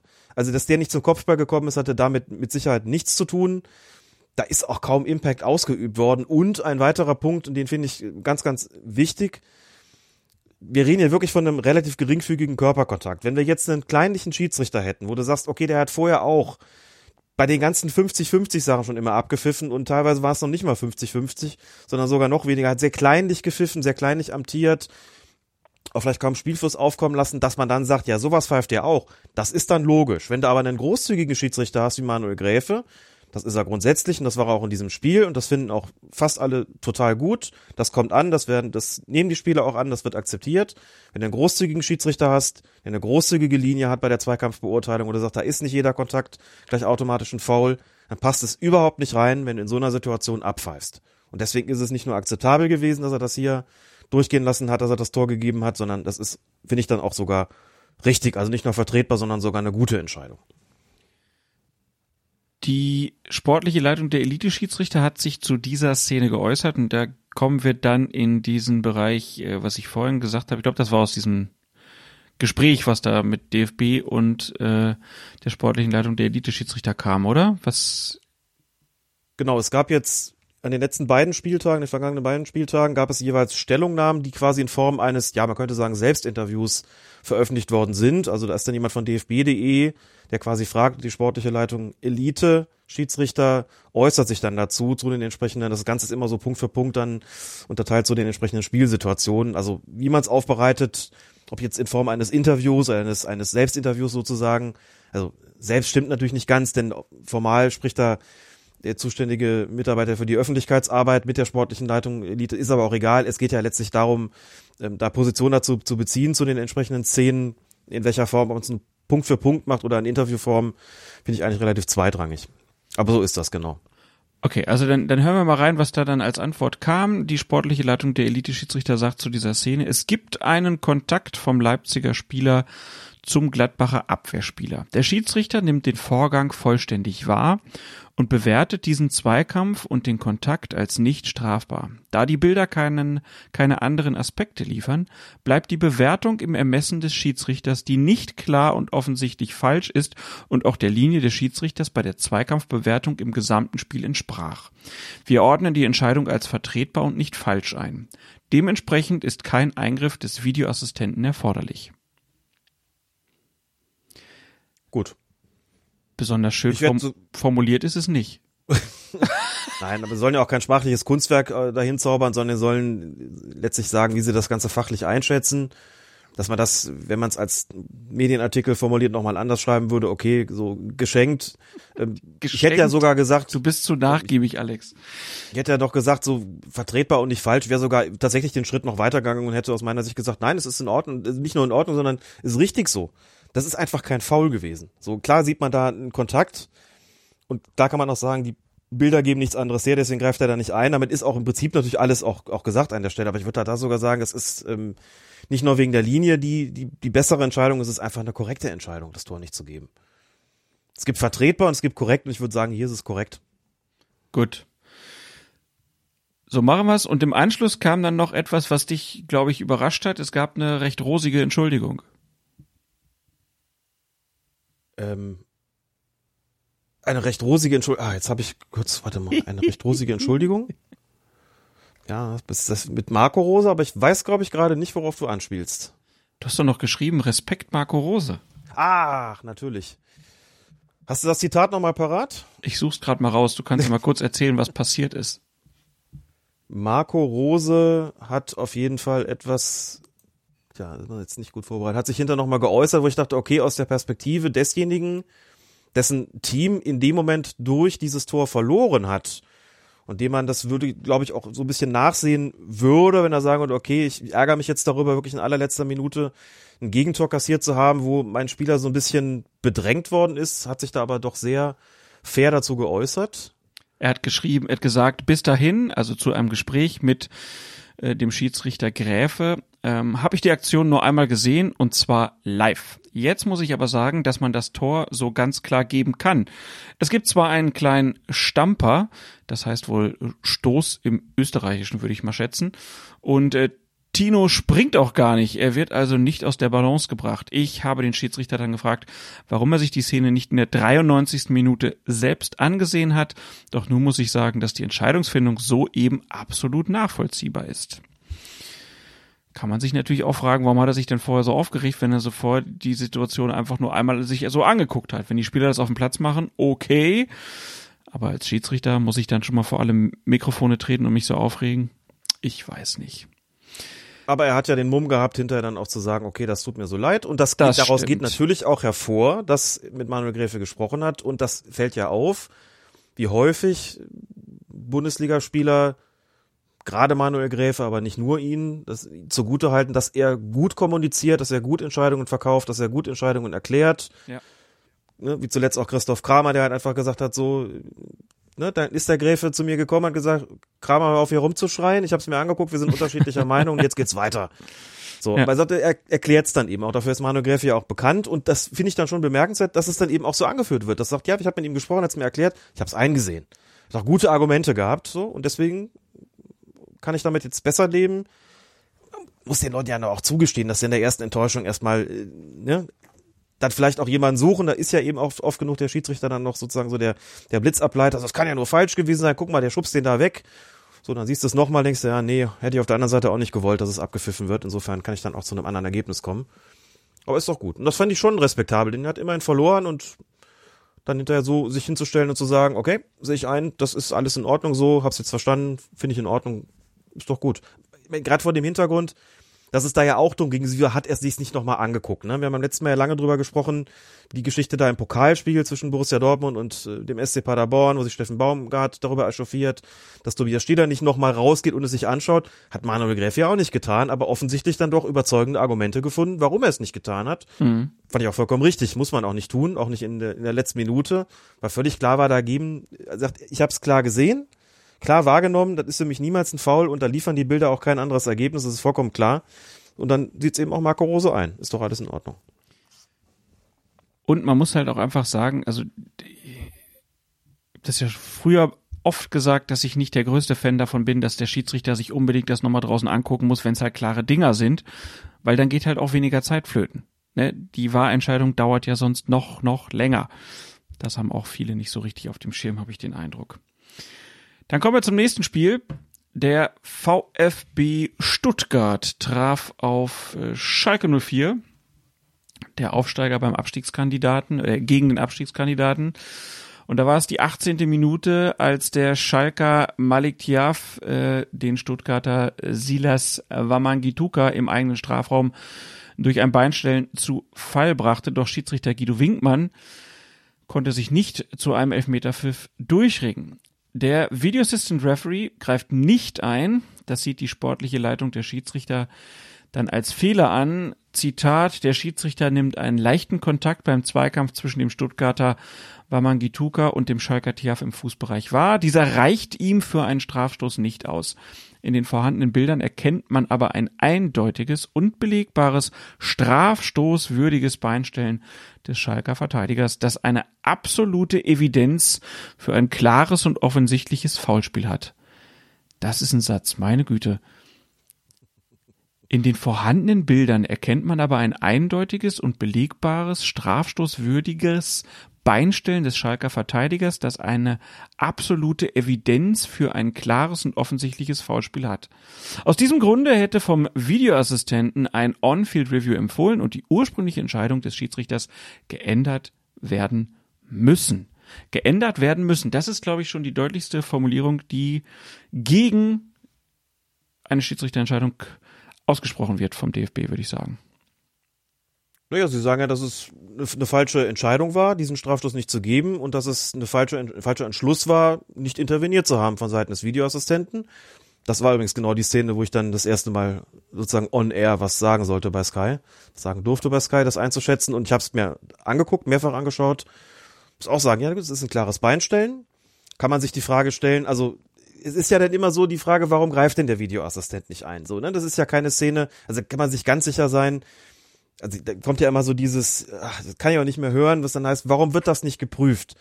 Zum hunderttausendsten Mal, es ist geprüft worden. Also das, die, die Zahl der Fälle, in denen denen wirklich was komplett durch die Lappen geht, sie gar nicht mehr hinschauen, die ist verschwindend gering und dann fehlt halt gänzlich der Anfangsverdacht, aber doch nicht hier. Wenn einer zu Boden geht und protestiert, na klar, überprüfen die das. Sicher, ich weiß, viele meinen dann, ja, warum kommt es nicht zu einem Review? Aha, dann sind wir mal bitte von der Begrifflichkeit schon genau. Also nicht geprüft ist was anderes. Aber dann stellt sich hier die Frage, was mag er sich denn dabei gedacht haben? Also wir sehen ein, ein Bein stellen, so, dann fällt der Stuttgarter und ich hatte den Eindruck, also der hebt da jetzt auch nicht vorher ab, der fällt jetzt auch nicht extra theatralisch. Eigentlich sieht das so aus, ja gut, das ist für mich ist der Kontakt auch wirklich ursächlich dafür, dass er da zu Fall gekommen ist, aber du steckst da nicht drin. Also, wenn man sich die Szene anguckt, Wamangituka ist quasi schon, ist auch in einem, in einem gewissen Tempo unterwegs und droht so ein bisschen hinter die Torauslinie zu geraten und damit wäre der Angriff dann verpufft gewesen. So, ne? Dass man da als Schiedsrichter vielleicht mal kurz drüber nachdenkt, könnte er jetzt auch den Kontakt dankbar angenommen haben, weil das das Beste ist, was er aus der Situation noch machen kann, bevor er eben quasi hinter die Torauslinie gerät und dann den Ball verliert. Vielleicht ist das für ihn auch so ein Ding, wo er dann sagt, na prima, jetzt habe ich die Gelegenheit, jetzt falle ich da so ein bisschen dramatisch. Das sind ja alles Punkte, das kann so sein, dass man sagt, ja, der Schiedsrichter sagt, hab den Kontakt wahrgenommen, hat mir nicht gereicht und irgendwie wirkt es auf mich so ein bisschen vielleicht auch dramatisch. Ich habe keine Ahnung, ob Guido Winkmann das gesagt hat, aber es, man macht sich ja Gedanken, wieso kommt da kein Eingriff? Ne? Und ich hätte den, den Fokus, ob den Fokus beim Zuschauen drauf gerichtet, zum einen festzustellen, ist der, das ist ja mal wichtig, ist der Kontakt ursächlich beziehungsweise ausschlaggebend dafür, dass da jemand den Ball verliert und stürzt? Und das würde ich sagen, jo, das ist so gewesen. Mhm. Dann guckt man noch so ein bisschen, Dramatisiert er? Nee, finde ich eigentlich nicht, dass er dramatisiert. Und dann guckt man sich mal den Schalker an. Malik Tiaf. Und da finde ich, da muss man kein Psychologe sein, um in dessen Gesichtsausdruck festzustellen, so, oh fuck. Ich habe den gefault. Also der hat ganz, ganz offensichtlich mit einem Pfiff gerechnet. Das hat man gesehen. Der war so richtig so, oh scheiße, ne? Jetzt kriegen wir einen Elfmeter gegen uns und dann kriegt er den aber gar nicht. Das ist ein Beweis für Original gar nichts. Das ist ein Indiz, dass er selber irgendwie denkt, okay, da habe ich gerade Mist gemacht. In Indiz, das man aber einbeziehen kann. So. Aber wie gesagt, es geht ja nun auch darum, wir können sagen, es hätte einen Strafstoß geben müssen, es hätte einen Eingriff geben müssen. So, daran ist nicht zu rütteln. Punkt. Also war es ein Fehler. Ganz klar. Und trotzdem finde ich es immer wichtig, ja auch zu fragen, ja gut, aber doch nicht, weil der das nicht gesehen hat oder weil er irgendwie doof ist oder sonst was, sondern der macht sich Gedanken. Und dass man dann hinterher sagt, hm, nee, sieht mal schon anders, das kommt halt eben vor. Auch bei einem Fehler kommt das eben dann vor. Trotzdem, ich komme über diese, diese Formulierung. Absolute Evidenz. Absolute Evidenz. Ich, können wir das in unseren Sprachgebrauch vielleicht einfach aufnehmen? Absolute Evidenz. Das hatte hier nicht absolute Evidenz. Na gut. Dann kommen wir zu dem Spiel, ähm, da würde ich dich auch nochmal fragen, war dein Respekt vor der Partie schon mit am größten bisher? Vor Bayern gegen Dortmund? Mit Blick auf die Aufgabe, dazu möglicherweise sich äußern zu müssen, meinst du? Ja. Sicher? Das bleibt doch gar nicht aus. Da muss man auch gar nicht drum herum reden und gar nicht so tun, als ob man da irgendwie, ne? Also das ist ähm, in der Vergangenheit oft genug so gewesen, dass es da einfach auch Leute gegeben hat, die gesagt haben, na komm, Feuerherd, ne? Du hältst es mit den Bayern, da kommt der ärgste Konkurrent Borussia Dortmund. Erzähl nicht, dass du das nur durch die Brille des Schiedsrichters siehst. Es ist dann auch, ich verstehe das ja auch. Ich verstehe das ja auch. Also ich meine, Leute, die Fußballfans sind und sich erstmal keine Gedanken machen müssen über die Perspektive des Schiedsrichters und sie auch nicht kennen in dem Sinne, vielleicht, dass die sagen, ich kann mir das nicht vorstellen, dass es da irgendwie jemand gibt, der sagt, naja gut, kann sein, dass du Ausbildungsarbeit machst und lange gepfiffen hast, aber hey, das Fußballfan sein geht doch immer vor. Erzähl mir doch nicht, dass du da so einen Rollenwechsel machen kannst, dass dir das sogar wichtiger ist. Und sagt, äh, doch, mag unvorstellbar scheinen, und auch nicht zur, zur, zur Lebensrealität und in die Lebenswelt von anderen Leuten passen, aber da würde ich sagen, doch, das ist tatsächlich so. Dafür begleitet es mich einfach zu lange, dafür habe ich da einfach zu viel Leidenschaft investiert und noch zu viel Arbeit. Und dafür ist es einfach ein wichtiger Bereich, jetzt eben auch beruflich und medial und alles, dass ich sagen würde, doch, das ist schon so. Und deswegen gucke ich da auch in erster Linie drauf, dementsprechend so. Und, aber es ist schon irgendwie klar, von vornherein, und natürlich immer auch eine Situation, die für mich tendenziell unangenehm sein kann, wenn es zu irgendeiner strittigen Entscheidung kommt, pro Bayern. Und ich drauf gucke und sag, ich finde das aber richtig, wie der Schiedsrichter entschieden hat oder zumindest vertretbar. Dass dann kommt, ja, das sagst du doch in deiner Rolle als Bayern-Fan. Wir hatten es schon hundertmal darüber. Wie gesagt, ich kann es nachvollziehen. Ich kann nur sagen, mm -mm, ist nicht so. Und klar gibt es Leute, die sagen, komm, den Bias wird man nicht ganz los. Es gibt Studien, die das belegen. Das mag schon alles sein so. Aber äh, komme ja aus der Situation oder aus der Position sozusagen auch nicht raus. Habe aber schon Respekt gehabt, denn es war ja auch klar, jetzt geht's halt nicht nur um Twitter, sondern es geht eben gegebenenfalls darum, ja, dann eben gegen einem relativ großen Publikum möglicherweise dazu was sagen zu sollen. Und das ist äh, natürlich eine Aufgabe, die mir Respekt abnötigt und damit bin ich auch äh, an die Betrachtung dieses Spiels gegangen, klar. Und wurdest ja auch direkt von Bastian Hellmann als äh, Bayern-Fan geoutet bei Sky. Das war, seine, aber eine erste eine Woche davor. Ja, klar, aber die erste Frage, die er dir gestellt hat, so, mit welchem Verein hältst du es denn eigentlich? Stimmt, ja. Muss ich sagen, fand ich ein bisschen unglücklich, weil ich auch gedacht habe, wer, wer wird denn sonst so irgendwo eingeführt? Also, äh, keine Ahnung, wenn irgendwo ein äh, Experte zur Politik sich äußert. Wen haben Sie denn letztes Mal gewählt? War ja auch keiner irgendwo, ne? Ja, trotzdem, auch wenn man die SPD gewählt hat, die trotzdem sehr kritisch einschätzen. Äh, und so ist das beim Fußball ja auch.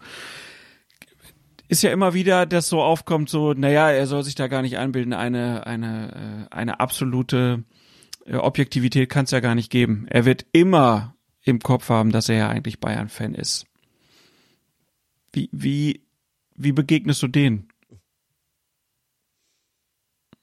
Also schwierig dazu was zu sagen, denn muss im Prinzip müsstest du dem Gegenüber erstmal klar machen, welche Rolle die Schiedsrichterei, das Regelwerk und so weiter für mich selbst irgendwie spielt und äh, auch in der Vergangenheit gespielt hat, was das für einen wesentlichen Teil meines Lebens eigentlich einnimmt. Und da würde ich mal behaupten, und das äh, kann ich auch mit Zahlen untermauern, dass ich mich doch damit wesentlich mehr beschäftige, auch unter der Woche, als mit dem FC Bayern, ehrlich gesagt. Das, dazu lese ich schon was, die Spiele gucke ich, klar.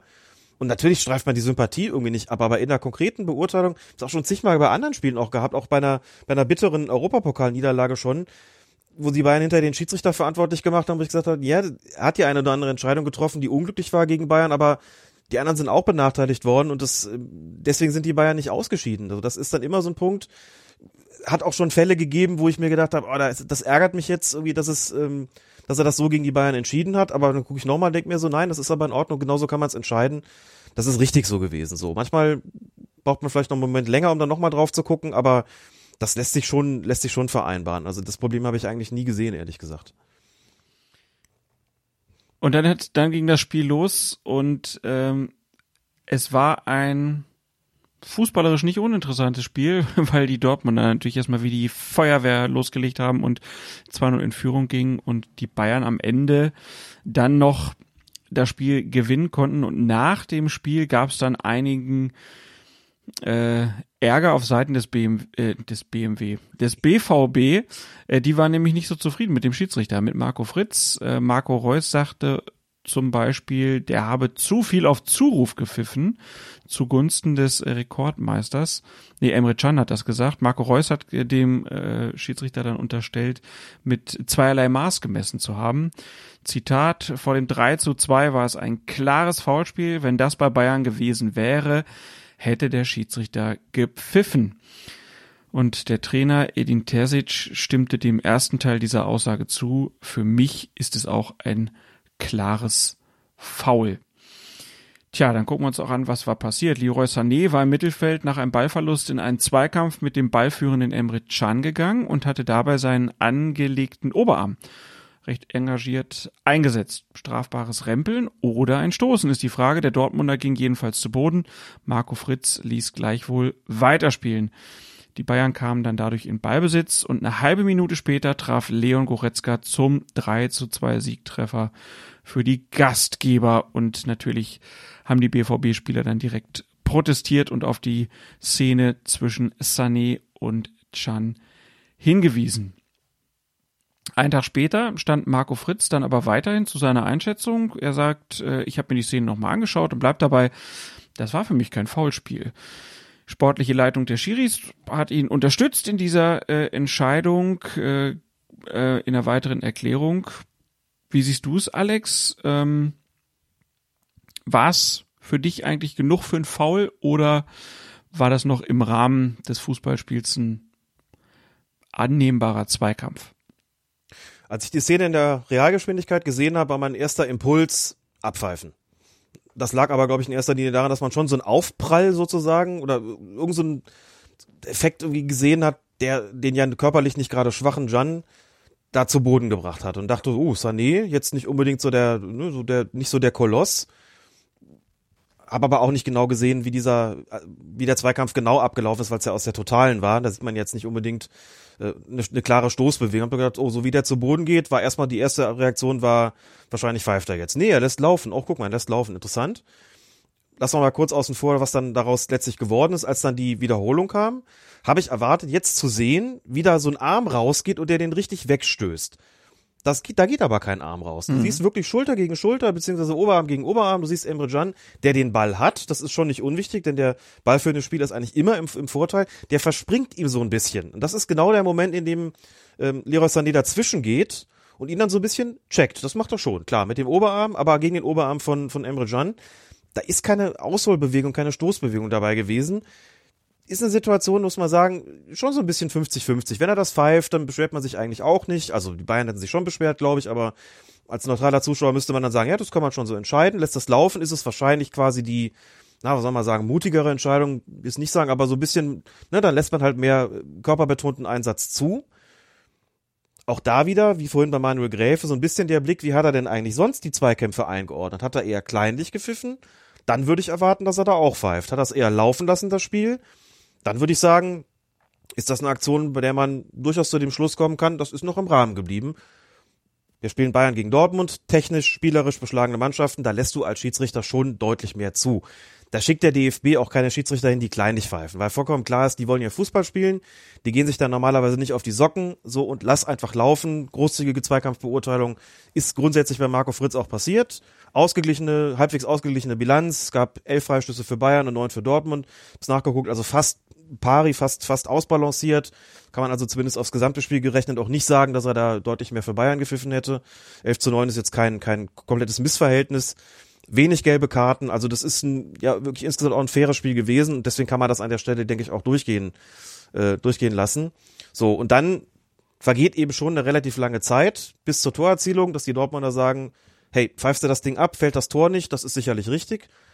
Aber regeltechnisch, und das ist schon mehr als jetzt nur reine Theorie, muss man schon auch mal drauf gucken und sagen, okay, was ist denn in der Zwischenzeit passiert eigentlich? So, und in der Zwischenzeit passiert ist unter anderem, dass die Bayern schon mal im Strafraum vorstellig geworden sind bei den Dortmundern. Dann hat Hummels den Ball rausgeschlagen aus dem Strafraum. Dann kam er zu Nico Schulz, der hat unbedrängt den Ball angenommen und hat dann den Fehlpass produziert.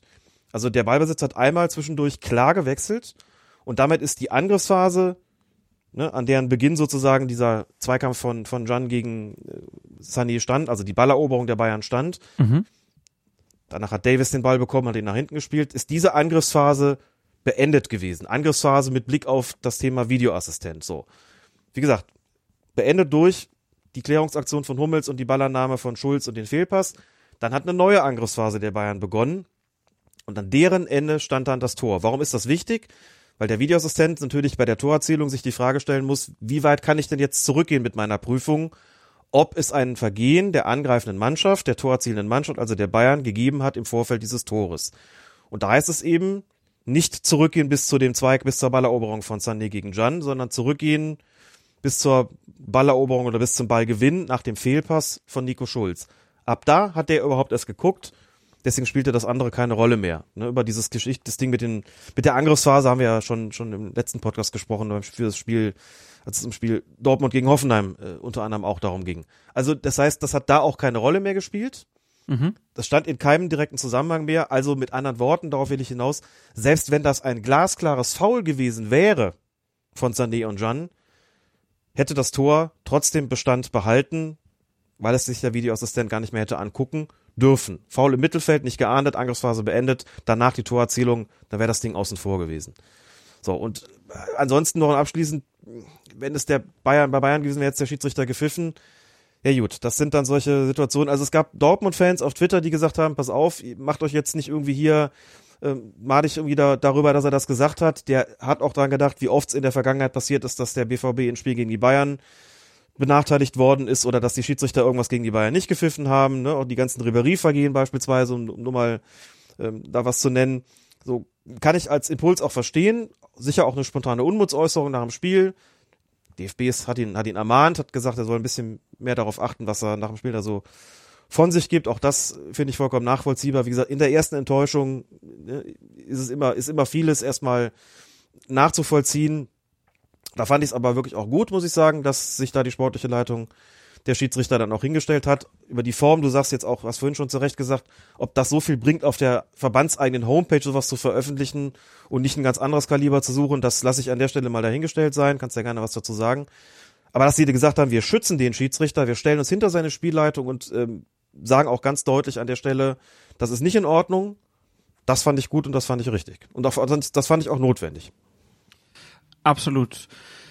Ja, also die, die Aussage von Reus wurde ja dann auch mit einer Verwarnung belegt. Auch da habe ich mich gefragt, ob das so der, der richtige Weg ist, dann äh, wieder über dfb.de äh, und über eine Pressemitteilung zu sagen, der Spieler wurde jetzt verwarnt, er soll sowas in Zukunft nicht mehr sagen. Oh.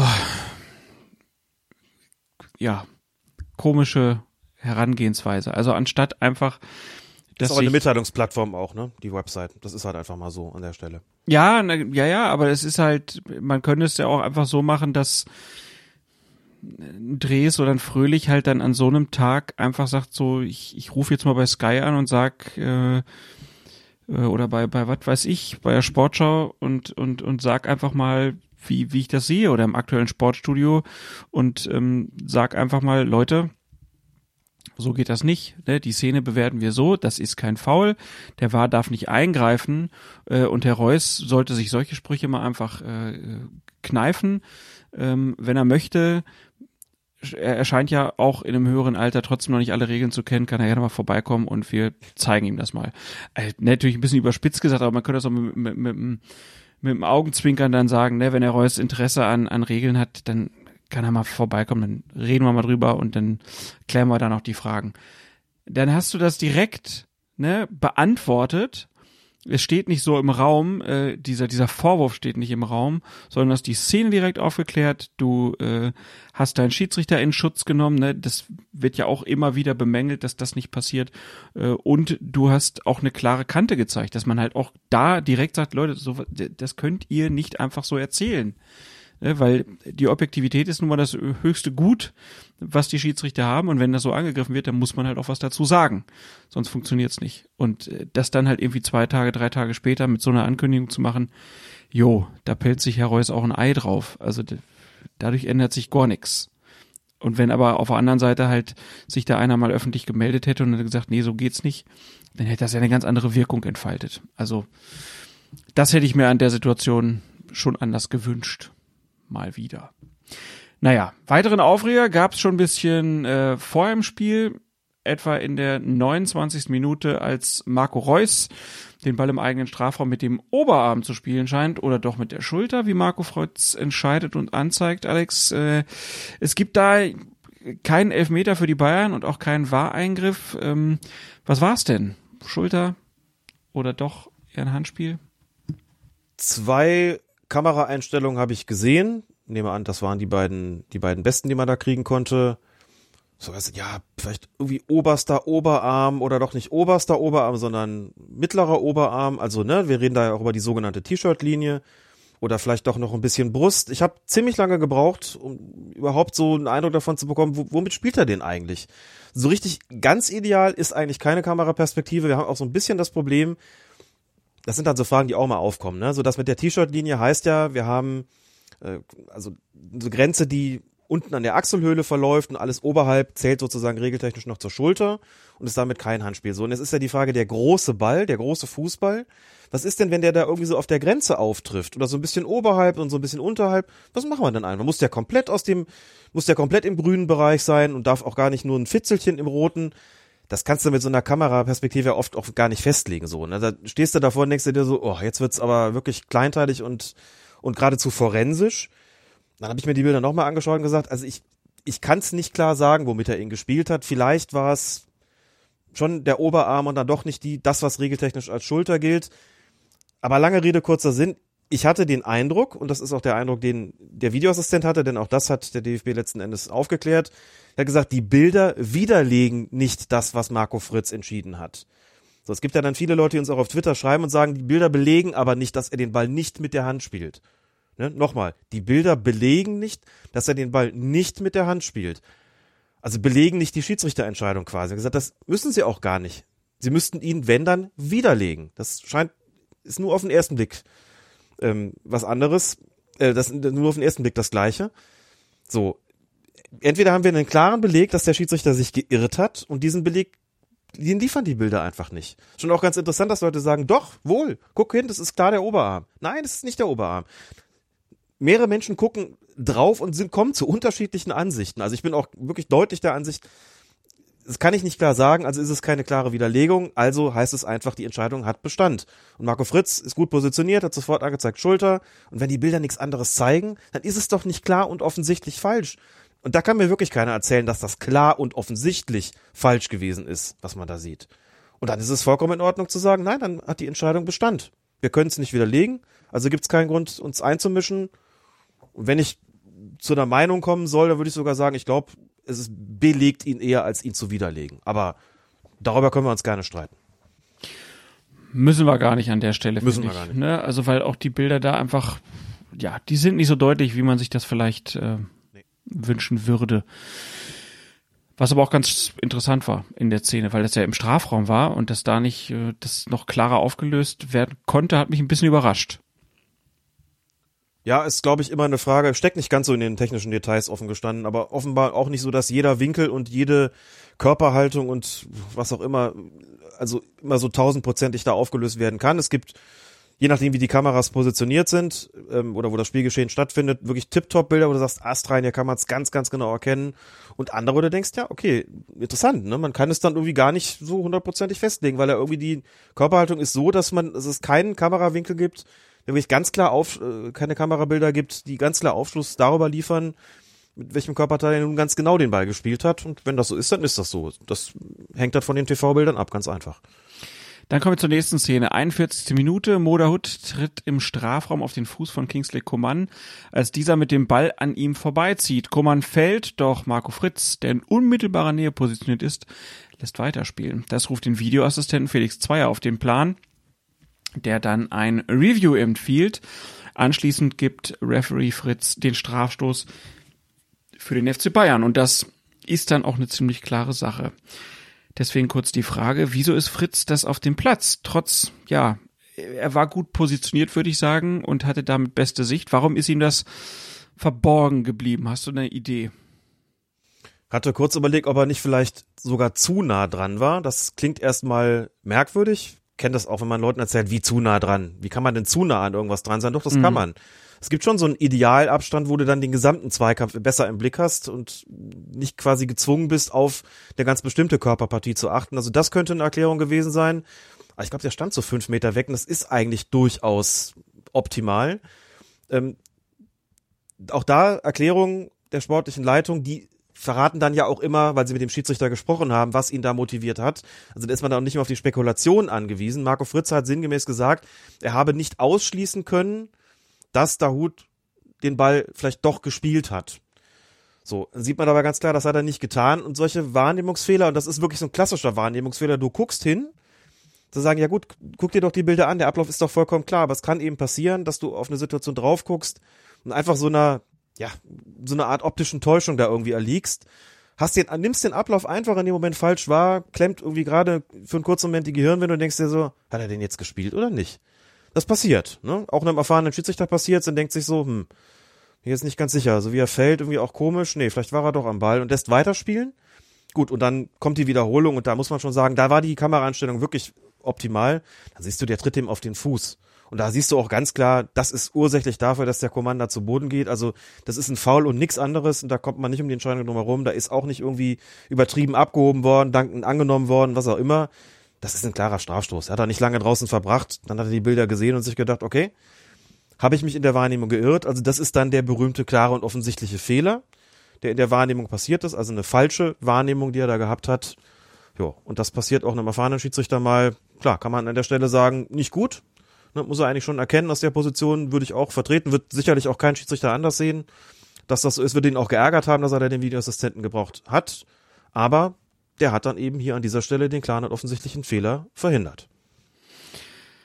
Auf jeden Fall äh, der richtige und wichtige Hinweis und ähm, ja, manchmal sind das eigentlich die Szenen, wo ich mich dann hinterher auch so ein bisschen ärgere, dass da nicht mal nachgefragt wird. Also ich könnte mir vorstellen, dass ein Marco Fritz da auch klar sagen kann, so warum er das nicht wahrgenommen hat. Denn, äh, ne, macht das ja nicht absichtlich. Ähm, der will ja keinen Fehler machen, aber dass er dann einfach auch hinterher kurz sagen kann, ja, war ich vielleicht zu nah dran oder was auch immer. Ich äh, bilde mir mal ein, das würde auch mehrere Menschen interessieren. Es gab dann noch einen Zweikampf zwischen äh, Kimmich und Reus nach 48 Minuten. Da hieß es dann kein Foul, kein Elfmeter für den BVB. Äh, war die Entscheidung von Marco Fritz hat auch der DFB hinterher so bestätigt und hat sogar Reus selbst so gesagt. War dann auch ganz spannend. Ja, so eine Situation, die irgendwie schwer aufzulösen ist. Und da liegt es gar nicht mal so sehr in der Kameraperspektive, sondern du siehst so ein bisschen so ein Hakeln von Kimmich, dann gibt es irgendwie noch, glaube ich, an der anderen, glaube im Fußbereich gibt es, glaube ich, auch so einen Kontakt. Dann kommt Reus so ein bisschen ins Straucheln und fällt und denkst dir so, hm, ist das jetzt ursächlich gewesen, dass er da gefallen ist oder nicht? Und ist es eigentlich überhaupt vor dem Strafraum? dann hätte der Videoassistent ohnehin nicht eingreifen dürfen oder war es vielleicht dann im Strafraum und der DFB sagt, es hat zwei Kontakte gegeben, einen davor und einen im Strafraum und sagt aber auch, beides nicht ursächlich so und also irgendwie eine, ja wirklich so eine unklare Situation, dass wenn du dir das oft anguckst, dann kannst du vielleicht irgendwann doch sagen, guck mal hier der Kontakt und da, aber ob das wirklich ausschlaggebend war oder ob man nicht einfach sagen muss, das ist halt so Kontakt, wie er im Fußball auch passiert und vielleicht irgendwo, jo, gibt schon Argumente dazu pfeifen und auch einen Strafstoß zu geben und es gibt aber auch einfach Argumente zu sagen, reicht mir nicht, ist zu unklar. Und das ist letztlich auch das gewesen, was Marco äh, Reus dann geäußert hat, der ja unzufrieden war mit Marco Fritz, aber im Interview die Bilder gezeigt bekommen hat zu der Szene und dann da auch gesagt hat, nee, da muss man wirklich nicht pfeifen. Ich habe dann von Dortmund-Fans gehört, ja, das war ironisch gemeint gewesen, das würde ich bezweifeln, dass, das, dass es das war. Anderer sagte, und das kann ich schon eher nachvollziehen, der Reus wollte nicht als einer dastehen, der jetzt alles auf den Schiedsrichter schiebt, also den für die Niederlage verantwortlich macht das fand ich spontan plausibler, dass er sich gedacht hat, naja, komm, jetzt nicht auch noch das, sonst halten mich die Leute hier für einen, der nicht in der Lage ist, irgendwie auch selbstkritisch damit umzugehen. Aber mein spontaner Eindruck war, der sieht das und denkt sich, oh, nee. Hat gesagt, ich glaube ich sinngemäß gesagt sowas wie im Spiel habe ich geglaubt, da so einen Kontakt äh, wahrgenommen, äh, abbekommen zu haben, der mich da in Straucheln gebracht hat, aber wo ich es nochmal sehe, muss ich sagen, nö, das muss man nicht pfeifen. Und damit ist für mich der Deckel an der Stelle eigentlich auch drauf. Ähm, auch Kronzeugen können irren, ne? insofern ist es immer, ja, man sollte schon noch mehr Argumente haben, als zu sagen, Emre Can, der ja auch gesagt hat bei der Sache mit dem, mit dem Zweikampf äh, gegen Sané, sagt, kann er pfeifen, muss er nicht pfeifen.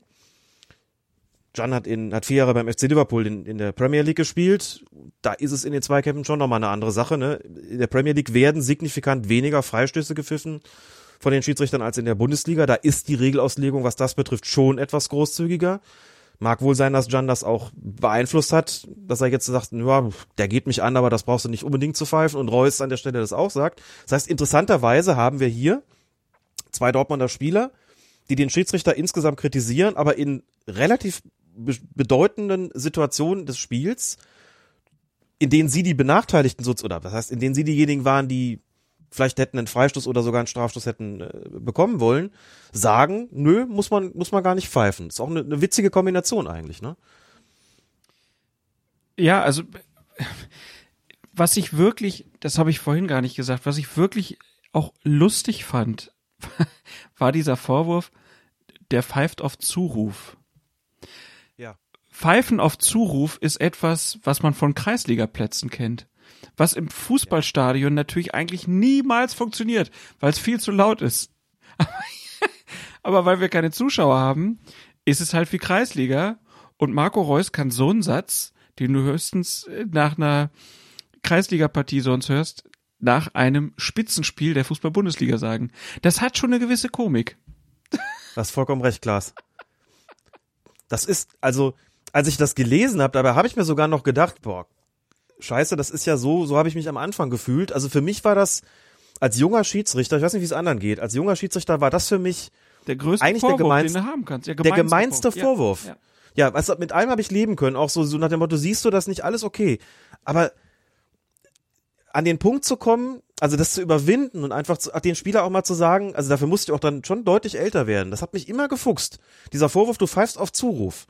Du, du bist, das heißt ja auch, du entscheidest gar nicht Kraft deines, deiner, deines Eindrucks und deiner Wahrnehmung, sondern du feierst, weil andere dir das sagen. Du bist ein, du bist ein willfähriges Instrument in den Händen Dritter, der lautesten, was auch immer. So, das hat mich maßlos geärgert. Ich habe lange gebraucht, also ich habe auch drüber nachgedacht und lange gebraucht, bis ich dann irgendwann mal dem ersten gesagt, wissen Sie was, so schnell wie Sie rufen, kann ich gar nicht pfeifen. Ich habe die Pfeife in der Hand. So schnell wie du abseits rufst, kann ich die Pfeife nicht in den Mund nehmen. Und wenn ich dann pfeife, während der schon gerufen hat, ja mein Gott, dann ist er halt schneller. Der muss auch keine Verantwortung dafür übernehmen. Der kann ja locker Hand rufen oder abseits oder faul. So, aber ich muss, hab den kleinen Moment noch, den ich brauche, um von der Wahrnehmung zu einem Urteil, zu einer Bewertung zu kommen und dann auch noch diese Bewertung zu vollziehen, indem ich meine Pfeife zum Mund führe und da reinpuste. So, und das ist der entscheidende Vorsprung, den ihr habt. Und wie gesagt, ihr müsst es nicht verantworten. Und als mir das klar geworden ist, hatte ich auch den passenden Konter und den auch mal einfach mal zu sagen, so schnell bin ich nicht, sorry. Aber ich pfeife nicht auf Zuruf. Ich habe sogar als junger Schiedsrichter, ich bin, weil mich das auch verunsichert hat, war es dann teilweise sogar so, dass ich, wenn einer gerufen hat, erst recht nicht gepfiffen habe. Weißt du, was ich meine? ja, ja. Einfach so, um mir diesen Vorwurf nicht zuziehen, zuzuziehen. Genau. Das ist schon, glaube ich, eine menschliche, also Umgekehrte nehmen, Psychologie. Eine menschliche Reaktion. Umgekehrte Psychologie, klar. Der sagt, klares Handspiel. Lau weiterlaufen lassen. Einfach nur, damit keiner sagen kann, der pfeift auf Zuruf. Da machst du halt mal einfach nichts. Absolut. So, ich habe mit Spielern gesprochen, habe gesagt, hört die Brüllerei rauf, ihr tut euch keinen auf, ihr tut euch keinen Gefallen damit. Ich pfeife im Zweifelsfalle eher nicht, nur weil ihr das wollt. So, dann gucken die natürlich auch und sagen, pfeifst du jetzt, weil es ein Vergehen ist, oder pfeifst du, weil hier jemand ruft, oder weil jemand nicht ruft, oder wie ist das, wie dürfen wir das verstehen? Berechtigter, berechtigter Einwand natürlich, ne? Aber so, klar, und dann sagt das Emre Can, du hast vollkommen recht, dass man denkt so, ey, wie in der Kreisliga, was ein Vorwurf auch.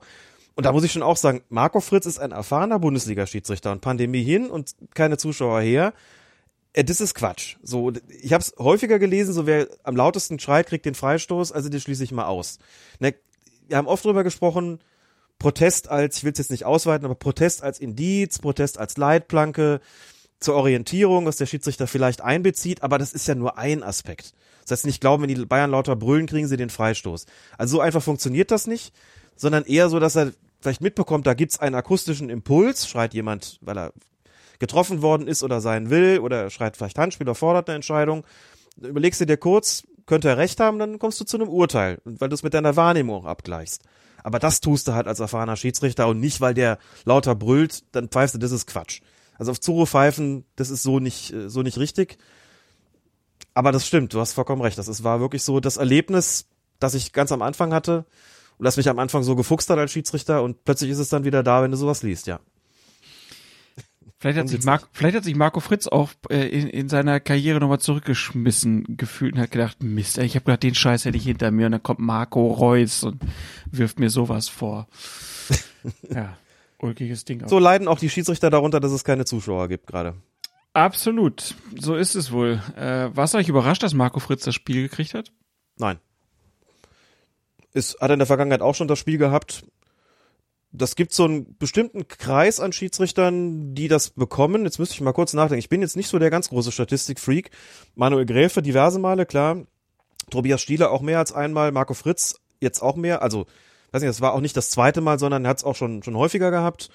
Sascha Stegemann hat das Spiel mal im Pokal gehabt, kann ich mich erinnern. Ich meine Daniel Siebert. Bei Zweier bin ich mir jetzt gerade nicht ganz sicher. So, aber es gibt so einen relativ überschaubaren Kreis an Schiedsrichtern und zu denen gehört Marco Fritz auch schon seit einer ganzen Weile und deswegen habe mir überlegt, ob Gräf es wohl nochmal bekommt, aber ich glaube, dann hätte er das Ganze jetzt, wie ist das? Nee, das letzte Saison, das Rückspiel war Stieler in Dortmund, das war schon zu Pandemiezeiten. Hinspiel Gräfe. Das hätte jetzt sein können, dass Manuel Gräfe das Spiel, aber er hat das, ähm, das Hinspiel in dieser Saison hat das, glaube ich, auch gepfiffen, ne? Genau, ja. In, in Dortmund hat, glaube ich, Gräfe gepfiffen. Dann hätte er es wieder zweimal gehabt. Hätte man sagen können, na gut, er muss am Ende der Saison aufhören aus Altersgründen. Kriegt das halt auch jetzt noch ein letztes Mal, aber das habe ich für unwahrscheinlich gehalten, weil er auch schon mal in einer Saison beide Spiele Bayern Dortmund hatte. Mhm. Und dann überlegt man so ein bisschen, wer könnte es sonst kriegen. Und da hätte ich Marco Fritz auf jeden Fall aufgezählt, ja. Gut, dann kommen wir zum nächsten Spiel. 1. FC Köln gegen Werder Bremen und da war der Schiedsrichter einer, den vielleicht nicht alle Hörerinnen und Hörer so auf dem Schirm haben, Matthias Jöllenbeck und der stand schon im Mittelpunkt der Diskussionen. Ähm, naja, obwohl eigentlich war es so ein bisschen mehr der, der Video Assistant Referee vielleicht, der mehr eigentlich in der Bewertung war. Ich weiß, das können wir gleich nochmal besprechen. Auf jeden Fall ist Jöllenbeck was passiert, was vielen wahrscheinlich gar nicht so aufgefallen ist. Äh, auf jeden Fall gab es am Dienstag eine Meldung auf der DFB-Website, ähm, mit einer eher weniger beachteten Szene aus diesem Spiel ähm, oder mit einer Meldung dazu. Zitat, das Sportgericht des Deutschen Fußballbundes hat die gelbe Karte aufgehoben, die Ismail Jakobs vom 1. FC Köln im Bundesligaspiel gegen Werder Bremen am vergangenen Sonntag gesehen hat. Damit gab das Gremium dem entsprechenden Kölner Einspruch statt. Der Verein hatte seinen Einspruch damit begründet, dass die von Schiedsrichter Dr. Matthias Jöllenbeck in der 21. Minute geahndete Regelwidrigkeit nicht von Ismail Jakobs, sondern von seinem Mitspieler Elvis Recebay begangen worden sei. Der Unparteiische erklärte auf Nachfrage gegenüber dem DFB, dass es sich bei der Verwarnung von Jakobs tatsächlich um eine Verwechslung der beiden Spieler gehandelt habe, was auch die Fernsehbilder belegten. Nach Paragraph 12 der der Rechts- und Verfahrensordnung des DFB ähm, das ist ein doppeltes der in dem Text, nach Paragraph Genau. 12 der Rechts- und Verfahrensordnung des DFB kann eine ausgesprochene Verwarnung gegen einen Spieler nur dann aufgehoben werden, wenn sich der Schiedsrichter in der Person des Spielers geirrt hat. Dies ist hier der Fall. Zitat Ende.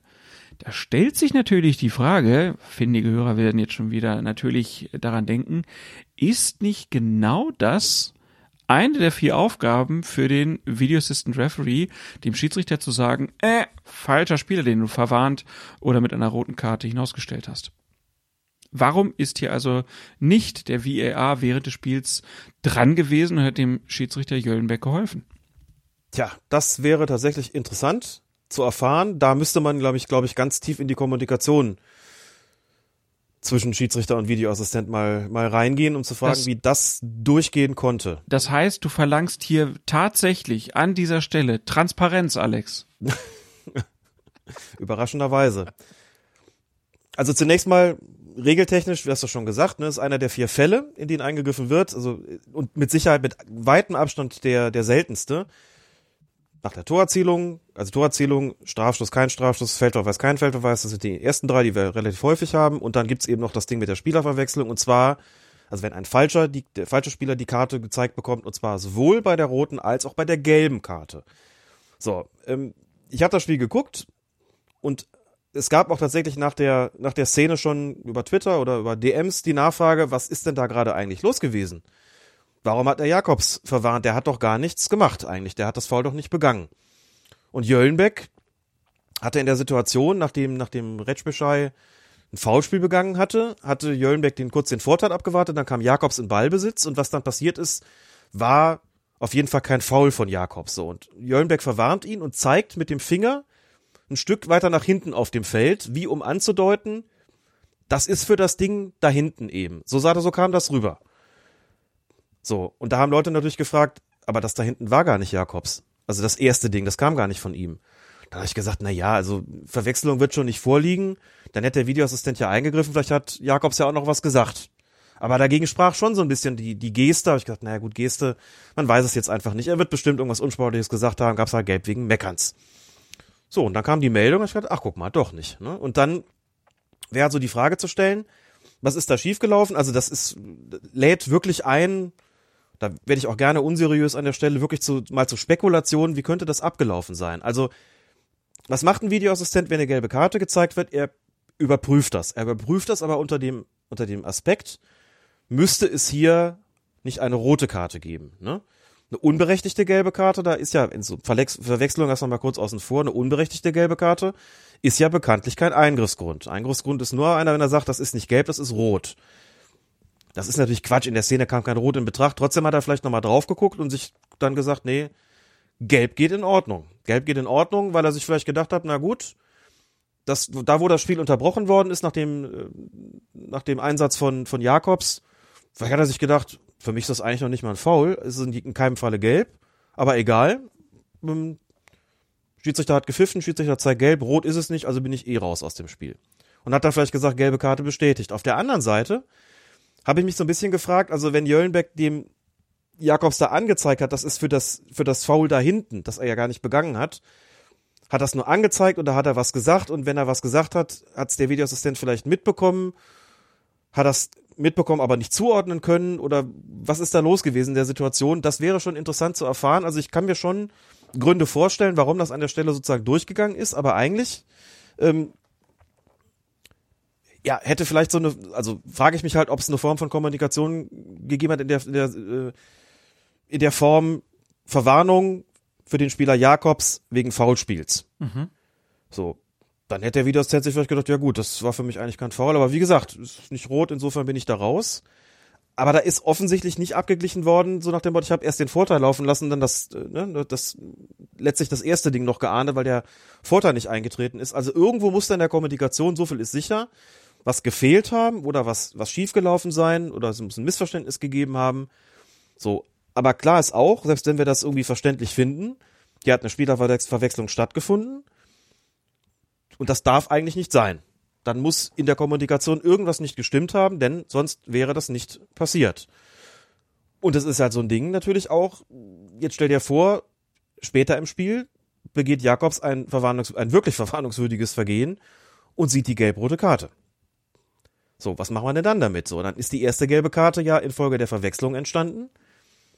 Und die gelb-rote Karte hätte es dann gar nicht, gar nicht geben dürfen an dem Punkt. Das äh, wäre natürlich schon ein großes Problem. Und spätestens da hätten die Leute dann schon gesagt, wie ist denn das mit der ersten gelben Karte gewesen? So ist sie halt ohne Belang geblieben. Da ist der Fehler ohne Belang geblieben letzten Endes. Und das ist schon problematisch. Das muss man schon sagen. Und dann kam noch auch die Frage, um das auch noch zu klären. Jetzt mal gesetzt den Fall, die hätten sich das so nach einer Minute oder zwei nochmal angeguckt und hätten dann gemerkt, hoppala, da ist was schiefgelaufen, der hat den Falschen verwarnt.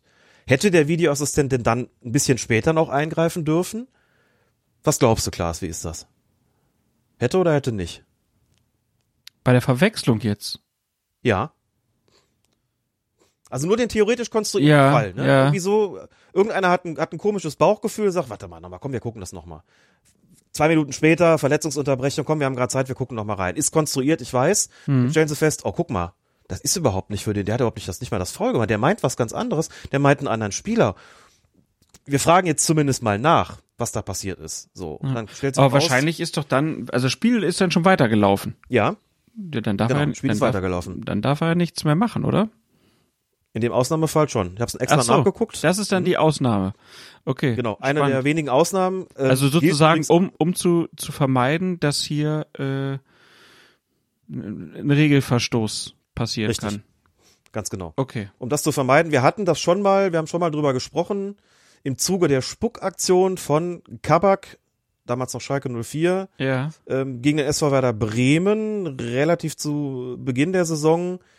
Da war dann auch die Frage, weil es niemand wahrgenommen hat, auch der Videoassistent nicht, da war dann so ein bisschen die Frage, wie lange kann der denn noch Bescheid sagen, dass der Kabak noch vom Platz fliegt? Und da war es auch so, auch nach der Spielfortsetzung, im Falle einer Tätlichkeit wird das gemacht, oder kann das gemacht werden, aber bei so einer Spielerverwechslung, das kriegst du auf dem Platz ja als Schiedsrichter oder Assistent nicht mit. Was passiert ist, ist passiert. Wenn es fortgesetzt ist, fällt es ja keinem mehr auf. Aber ein Videoassistent könnte theoretisch auch im Nachhinein noch davon Kenntnis erlangen und dürfte dann noch sich zu Wort melden und dürfte noch sagen, pass auf, uns ist da was aufgefallen vor zwei Minuten.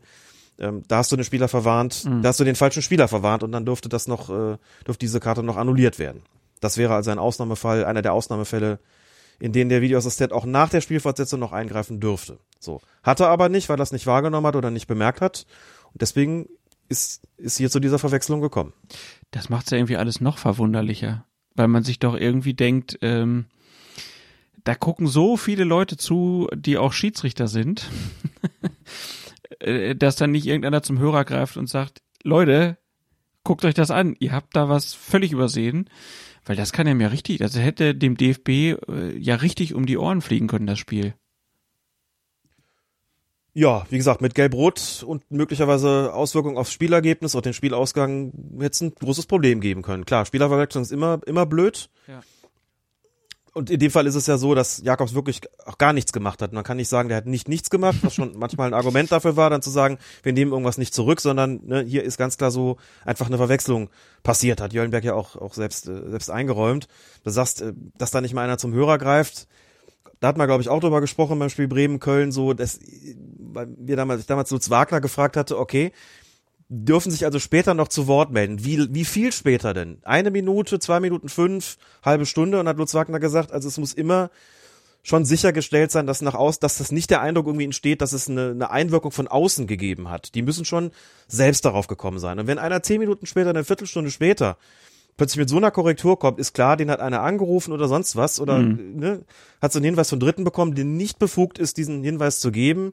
Das ist dann schon problematisch, ne, wenn es nach einer, nach 30 Sekunden ist oder nach einer Minute und jemand sagt, komm, lass noch mal gucken, da, mir kommt irgendwas komisch vor. Ich habe eben, ich hätte eben schon was sagen sollen.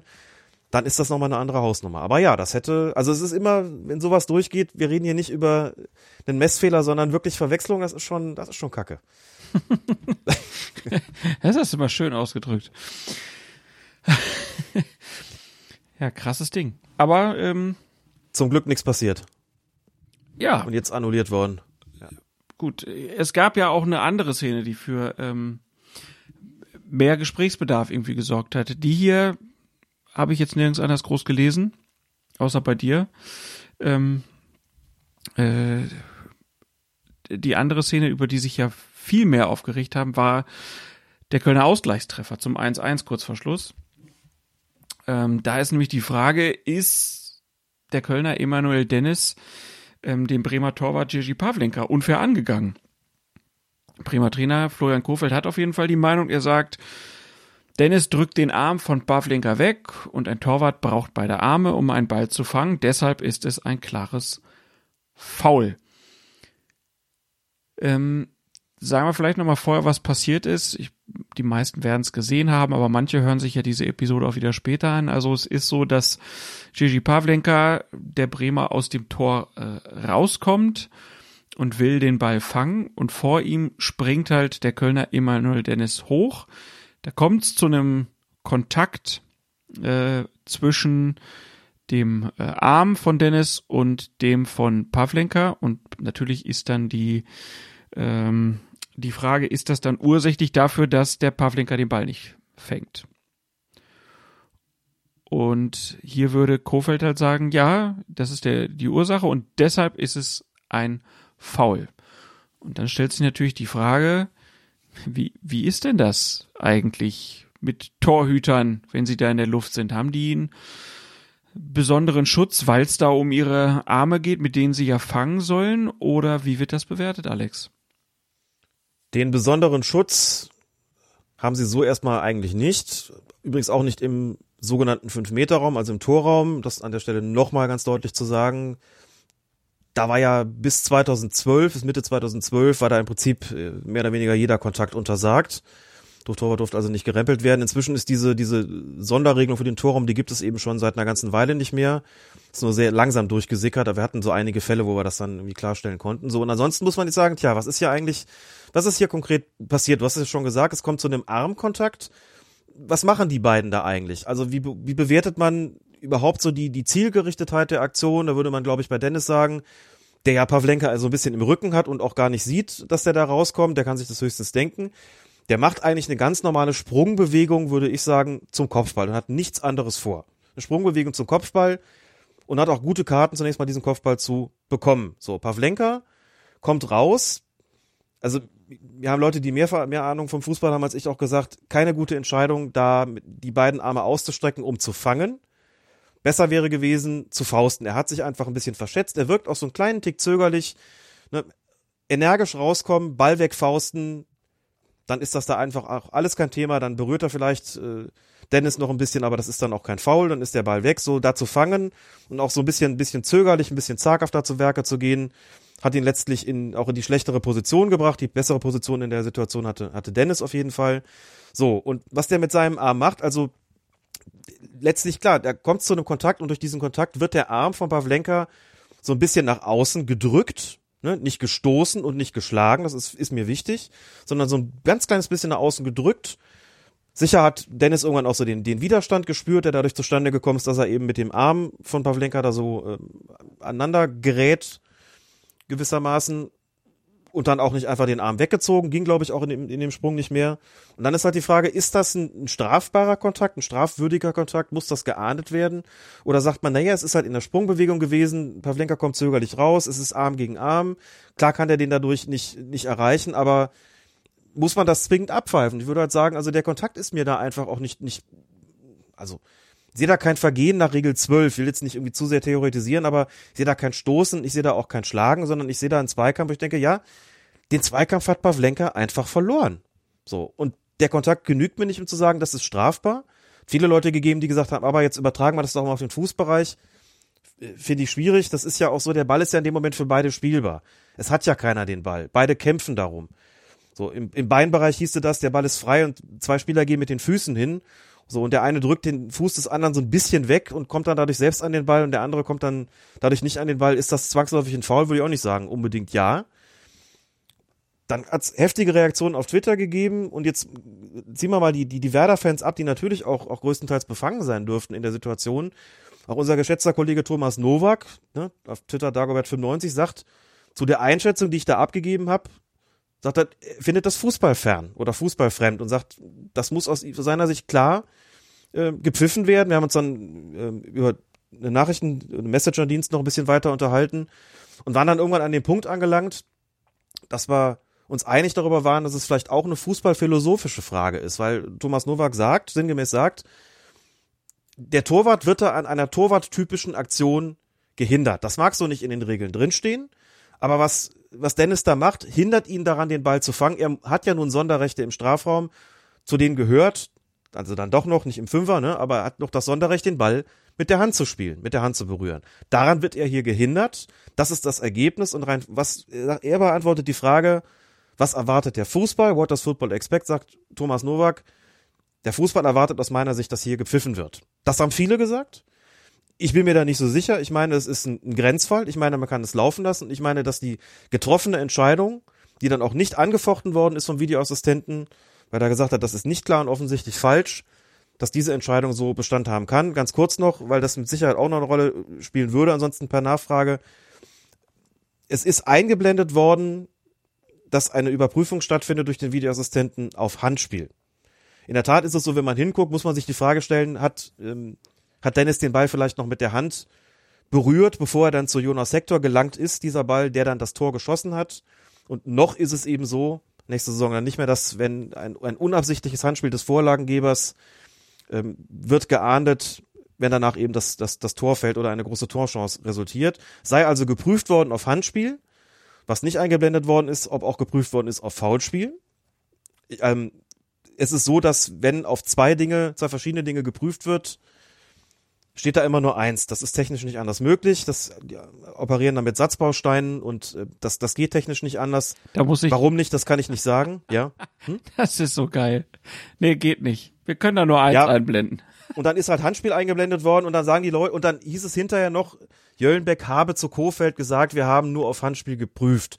So, dann wird also ein indirektes Zitat noch wiedergegeben das aber ganz gut zu der Einblendung passt.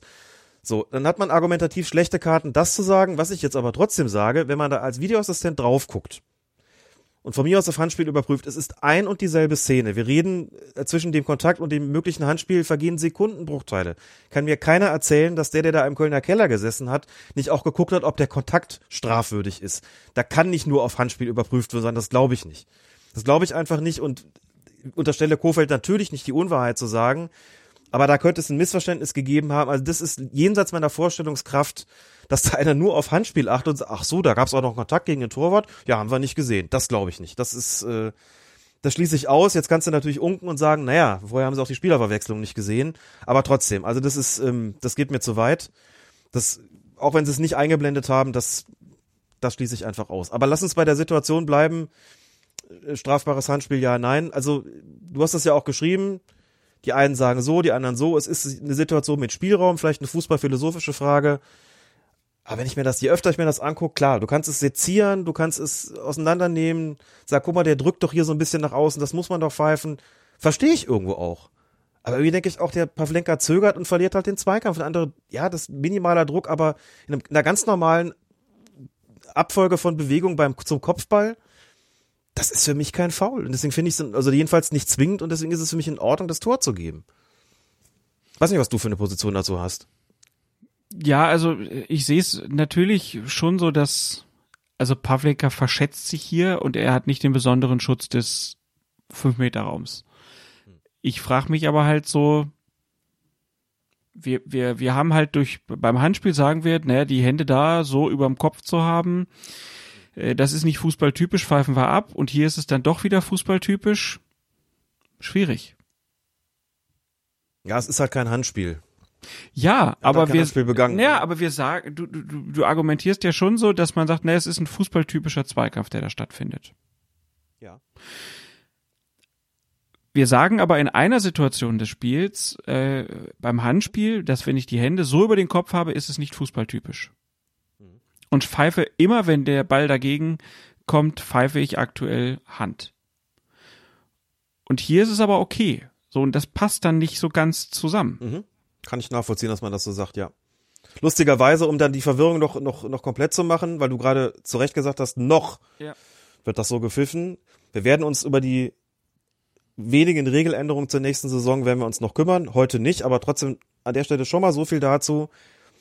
Die, die Armhaltung wird ab der kommenden Saison nicht mehr das ausschlaggebende Kriterium sein, sondern man wird dann eben argumentieren und sagen, wir gucken uns die Armhaltung an im Moment des Handspiels und müssen dann entscheiden, also der Schiedsrichter muss entscheiden und der Videoassistent dann bei der Prüfung natürlich auch, passt die Bewegung, ist die Bewegung natürlich, die zu dieser Armhaltung geführt hat, ist ja also, ist die Haltung Teil einer natürlichen fußballtypischen Bewegung oder nimmt der Spieler in Kauf, hier ähm, den Ball aufzuhalten mit der Hand oder dem Arm, ist es eine unnatürliche Vergrößerung der Körperfläche. Es wird auch an vielen Stellen nicht einfacher werden, es wird aber an manchen Stellen auch so sein, dass man sagt, okay, wahrscheinlich werden da wieder weniger Anspiele gepfeift, ge gepfiffen, ich fast gepfeift gesagt, gepfiffen und da passt es dann wieder besser zusammen. Ne? Da passt dann ab der nächsten Saison quasi die Argumentation, was fußballtypisch ist und was nicht. Jetzt wäre da mehr zu der Armhaltung äh, bei diesem Zweikampf. Aber ich kann das Argument nachvollziehen. Es ist auch gar nicht so, dass ich das absurd fände zu sagen, dass man diese, dass man da pfeifen muss. Aber es ist wirklich so ein, auch so in so einem Ermessensbereich des Regelwerks, wo man sagt, nee, wir haben ja nicht mehr jeden Kontakt gegen den Torwart strafbar und so einen, einen zögernden und einen Torwart und einen leichten Kontakt, der einfach den Zweikampf verliert, kann man das Tor dann nicht einfach geben, wo ich sagen würde, doch, nach wie vor bin ich der Auffassung, das kann man so machen. Aber es hat wirklich vehementen Widerspruch gegeben dagegen. Wirklich ganz, ganz vehementen, auch, auch mit einer Vehemenz, die, glaube ich, über die, die unmittelbare Tatsache, dass äh, Bremen dadurch zwei Punkte verloren hat, hinausging. Und ja eben auch, wie gesagt, mit dem, mit dem schon erwähnten Kollegen Thomas Nowak, ist ja kein, kein, kein Werder-Fan, der einfach sagt, kann ich nicht verstehen, wie du das so einschätzen kannst. Ne?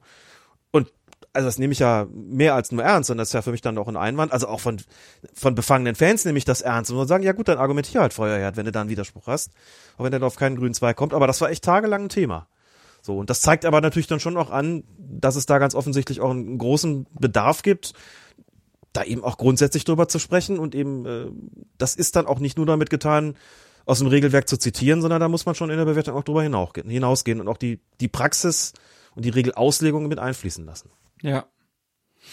Ja, ist auch, würde ich mal sagen, keine Szene, die, die andauernd stattfindet. Äh, Ein Kritikpunkt war ja dann, oder ein, einige, die haben ja dann daraus gefolgert aus der Meinung, na ja, wenn das geht, dann muss man den Leuten das ja einfach nur beibringen, den Stürmern, dann werden die jetzt bei den Torhütern überall reinfliegen. So. Und da ist natürlich das Ding, naja, das ist ja Quatsch, weil der Dennis macht das ja nicht absichtlich. So. Und dann ist der, der Faktor Absicht, sagen dann einige, ja, aber das ist doch egal, weil wenn ich einem ein ein Bein stelle, äh, unabsichtlich ist ja trotzdem ein Foul. So, äh, also da sind ja schon dann so diese Grenzen, die, die so also wirklich aufeinander geprallt sind, ne, wo ich dann auch einfach mal gedacht habe, ja, das ist auch, es ist so unnachgiebig, ne, in Schiedsrichterfragen, also gerade wenn es um den eigenen Verein geht, wird überhaupt nicht mehr akzeptiert, dass jemand eine andere Meinung hat, sondern es wird einfach nur gesagt, wie kann man denn so blind sein? Und dann am liebsten sind mir dann wirklich immer die, die sagen, ja, ich fand's ja früher immer gut, was aber jetzt, nee, jetzt drücke ich auf Entfolgen. Und ich denke dann eher Karl Uwe mit drei Followern ist schade, aber ist eine Entscheidung. Und dann ist auch gut, weil dann ersparen wir uns das, das Gemecker. Das ist wirklich sehr, sehr interessant zu beobachten. Ich glaube, der Großteil der Leute ist nicht so, aber es ist schon so, dass und da tun sich einige Vereine dann auch doch ein bisschen mehr hervor als andere. Wenn es um den Schiedsrichter geht, dieses Gefühl, die pfeifen immer gegen uns. Die sind immer gegen uns und das ist eine große Verschwörung, die hier abgeht. Und äh, ich habe es auf Twitter schon getan und ich tue es hier gerne nochmal. Ja, es ist so. Dein Verein wird immer absichtlich benachteiligt gebe ich die, kannst du dir hier rausschneiden und allen vorspielen, ich bestätige dir das hiermit. Es ist dein Verein.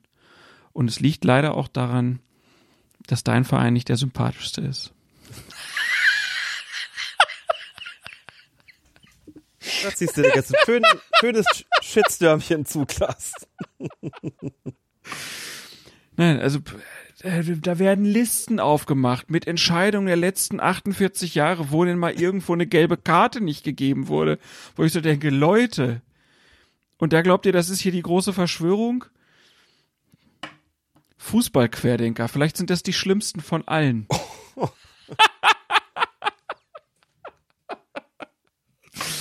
Ja, manchmal ist es zumindest so völlig unabhängig von dem konkreten Fall, dass selbst Menschen, die sonst vollkommen zurechnungsfähig sind und von klarem, bei klarem Verstand und in anderen Bereichen überhaupt nicht zu irgendwelchen Verschwörungstheorien neigen, an dieser Stelle plötzlich mit Lust tatsächlich ähm, Dinge raushauen, wo ich denke so, boah, Wahnsinn. Also das hätte ich jetzt von euch irgendwie nicht erwartet. Übrigens noch ganz, jetzt nebenbei, weil du gerade gesagt hast, so ist immer auch dann in solchen gerade auf Twitter dann in solchen Dank, wenn das so ist, dann kann man in Zukunft dieses und jenes, das wird auch immer gleich so grundsätzlich, was man alles angeblich dürfen soll.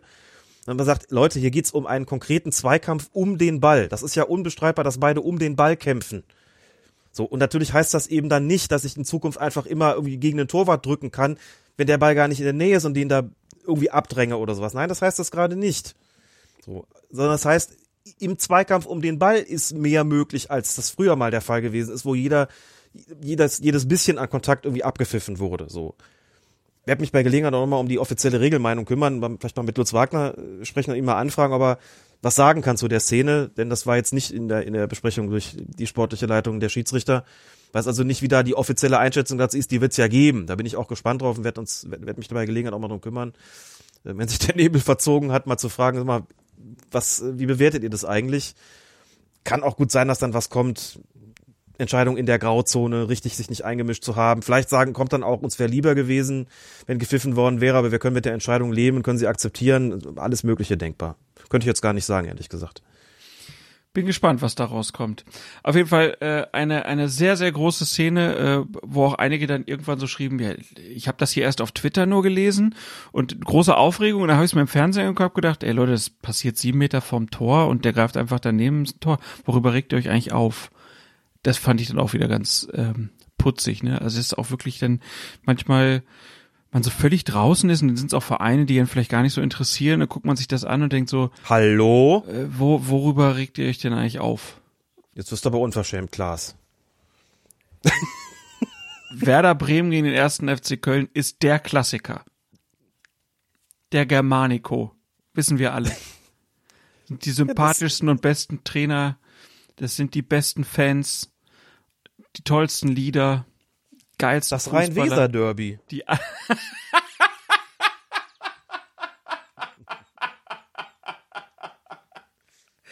Ah.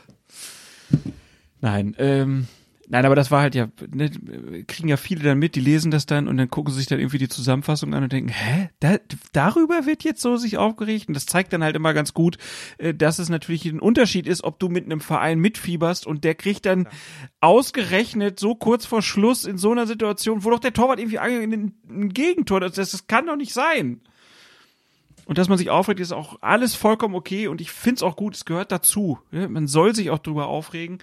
Aber drei Tage später dann auch einfach mal zu, zu sich selber sagen, Gus Fraber, ich beruhig mich jetzt, das Leben geht weiter. Und es sind nicht alle gegen mich und meinen Verein. Immer. Absichtlich. Manchmal schon. Drei Tage später vielleicht nicht mehr. Genau. Genau. Eine Sache noch, wo wir bei Köln sind. Ähm, wir hatten über ähm, Bundesliga-Schiedsrichter Petersen gesprochen. Hilf mir nochmal beim Vornamen. Martin. Martin Petersen, der ja abgezogen wurde als VAR, weil er da einmal recht falsch gelegen hat, wurde ihm dann ein Spiel sozusagen weggenommen. Wir haben darüber gesprochen und ich habe gesagt, uh, kann man so mit einem Spieler, äh, mit einem Schiedsrichter umgehen? Wird der nicht total enteiert und ähm, wird ihm dann nicht so stark die Kompetenz abgesprochen? Kann das einem nicht brechen, was auch immer? Und dann war ich schon recht über, überrascht, dass dieser Martin Petersen als nächstes Bundesligaspiel äh, die Partie Bayern München gegen den ersten FC Köln bekam. Und da habe ich gedacht, Potzblitz, gute Entscheidung. Weil da hat er dann auch direkt gezeigt, dass es doch ganz gut drauf hat. Ja, hat er gezeigt. Erstens das und zweitens, ähm, es gab vor kurzem ein längeres, ausführliches Interview des Kicker mit Lutz Michael Fröhlich, also dem Leiter der ähm, sportlichen Leiter, Leitung der Elite-Schiedsrichter. Und da ging es auch um den, also das ist sehr interessant generell, was, was Fröhlich äh, gesagt hat, auch gesagt, wir sind gerade schon auch nicht zufrieden, ist gerade so ein bisschen der Wurm drin, auch was das Thema Videoassistenten betrifft und äh, arbeiten dran. Und er ist auch angesprochen worden auf dieses Ab das Abziehen von Petersen, hat dann was gesagt, ähm, dass ich auch, auch ganz spannend fand in dem Zusammenhang gesagt, manchmal braucht man einfach eine Pause. So. Und uns ist aber auch schon klar, dass das natürlich nach außen nicht so aussehen soll wie irgendeine so eine Bestrafungsaktion. So. Und das ist normalerweise aber auch so, äh, das, das Problem war in diesem Fall, dass die Ansetzung schon veröffentlicht worden ist oder schon veröffentlicht war ähm, und früher, als es hätte, äh, als es hätte geschehen sollen, bevor wir unsere Entscheidung da getroffen haben, bevor wir mit dem Schiedsrichter auch gesprochen haben, da gesagt haben, okay, dann hat er dieses Bundesligaspiel am Tag drauf als Videoassistent dann eben nicht. Sagt er, normalerweise wäre das nicht passiert, wenn da nicht der Fehler geschehen wäre, dass wir die Ansetzung zu früh veröffentlicht hätten. Sagt er, ansonsten, das ist halt manchmal sonst auch, manchmal auch so, dass wir uns umentscheiden, vielleicht auch, weil jemand irgendwie von sich aus irgendwie sagt, er, er braucht eine Pause so, und dann sind aber die Ansetzungen noch nicht draußen, dann nähern wir auch keine Spekulation, sagt, hier ist im, im Management dieser Veröffentlichung was schiefgelaufen, da haben wir drüber gesprochen, das wollen wir vermeiden. Und das finde ich auch gut und richtig so, ne? dass man einfach sagt, ja klar, das kann halt passieren. Also das er hat auch einfach gesagt, das ist eigentlich nichts Dramatisches. Sowas kommt schon mal vor. So willst ja Leute auch aus der Schusslinie nehmen. Ne? Nicht alles, was irgendwie nach einer Bestrafungsaktion aussieht, ist dann noch eine, sondern dass der kommt, wenn der jetzt einen Einsatz hat und der steht dann wieder im Mittelpunkt der Kritik, dann ist ja die Frage, wieso musste der dieses Spiel auch noch machen, nach dem von gestern Abend? Tust du keinem den Gefallen mit? So, das fand ich auch ganz aufschlussreich und man sieht ja an solchen Ansätzen, wie dann bei Petersen bei, äh, bei Bayern gegen Köln, daran sieht man ja auch, natürlich gibt's, ist das grundsätzliche Vertrauen da, so, und man hat halt kurzfristig mal reagiert, aber grundsätzlich ist es eigentlich überhaupt kein Problem. Und das zeigen natürlich solche Einteilungen, solche Ansetzungen dann, ja. Aber ist natürlich schon auch ein, ein mit Risiko behaftetes Spiel, das so zu machen. Denn also dieses Abziehen überhaupt. Ne? Also diese Pause kann man ja immer sagen, aber äh, dann öffentlich, ne, das ist ja eine Meldung, der Name taucht dann so in diesem Kontext auf. Das ist schon, ist mit Risiko behaftet. Das soll man dann auch nochmal kurz festhalten. Gut, Alex, dann schließen wir die Bundesliga zackig nach zwei Stunden ab. Äh, und wenn ich darauf gucke, was jetzt kommt, dann befürchte ich, es könnte nochmal doppelt so lang werden. Nein, nein, nein. Nein, das glaube ich auch nicht. Aber ähm, das, das wird jetzt spannend, aber bevor es soweit ist, bitte ich natürlich unsere Hörerinnen und Hörer, sich von ihren Plätzen zu erheben, denn hier kommt die Hymne. Und es tut mir jetzt schon leid für die, die mit einer erhöhten Geschwindigkeit äh, das hier hören, denn das wird jetzt richtig fürchterlich klingen, versprochen. Und ganz besonderes Sorry an Heinzi, der hasst das, wenn wir diese Hymne so spielen, aber ich hatte mal wieder Bock drauf. Also hier ist sie, die Hymne in 8-Bit.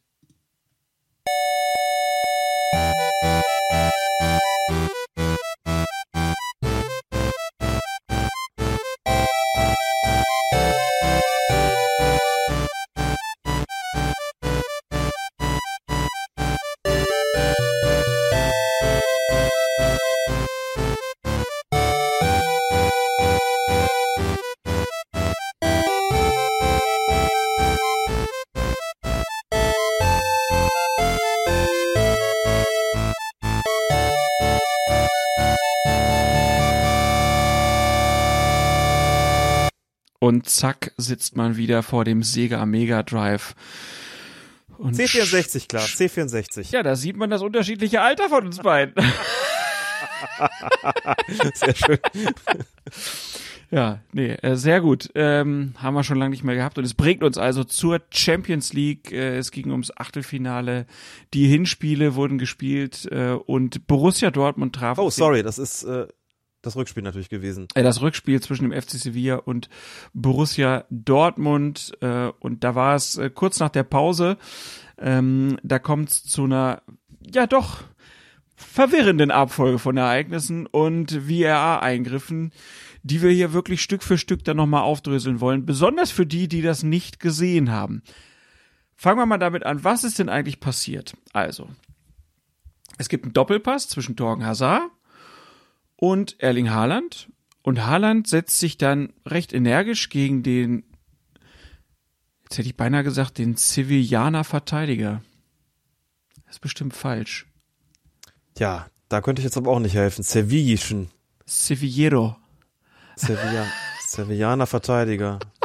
Man sagt ja auch Hannoveraner Verteidiger. Man So. sagt aber auch Hannover schon. Ja, komm, wir sagen Sevillaner. Und Hannover, Lass uns gerne korrigieren von des spanischen mächtigeren Personen, als wir es sind. und Hannover Wie- und Sevilla haben ja halt auch eine gute Geschichte zusammen. Ne? Wer erinnert sich nicht Ja, an die Qualifikation zur Europa League, wo Mo Abdelau mit gestreckten Beinen, wenn man das Foto heute noch sieht, das sieht aus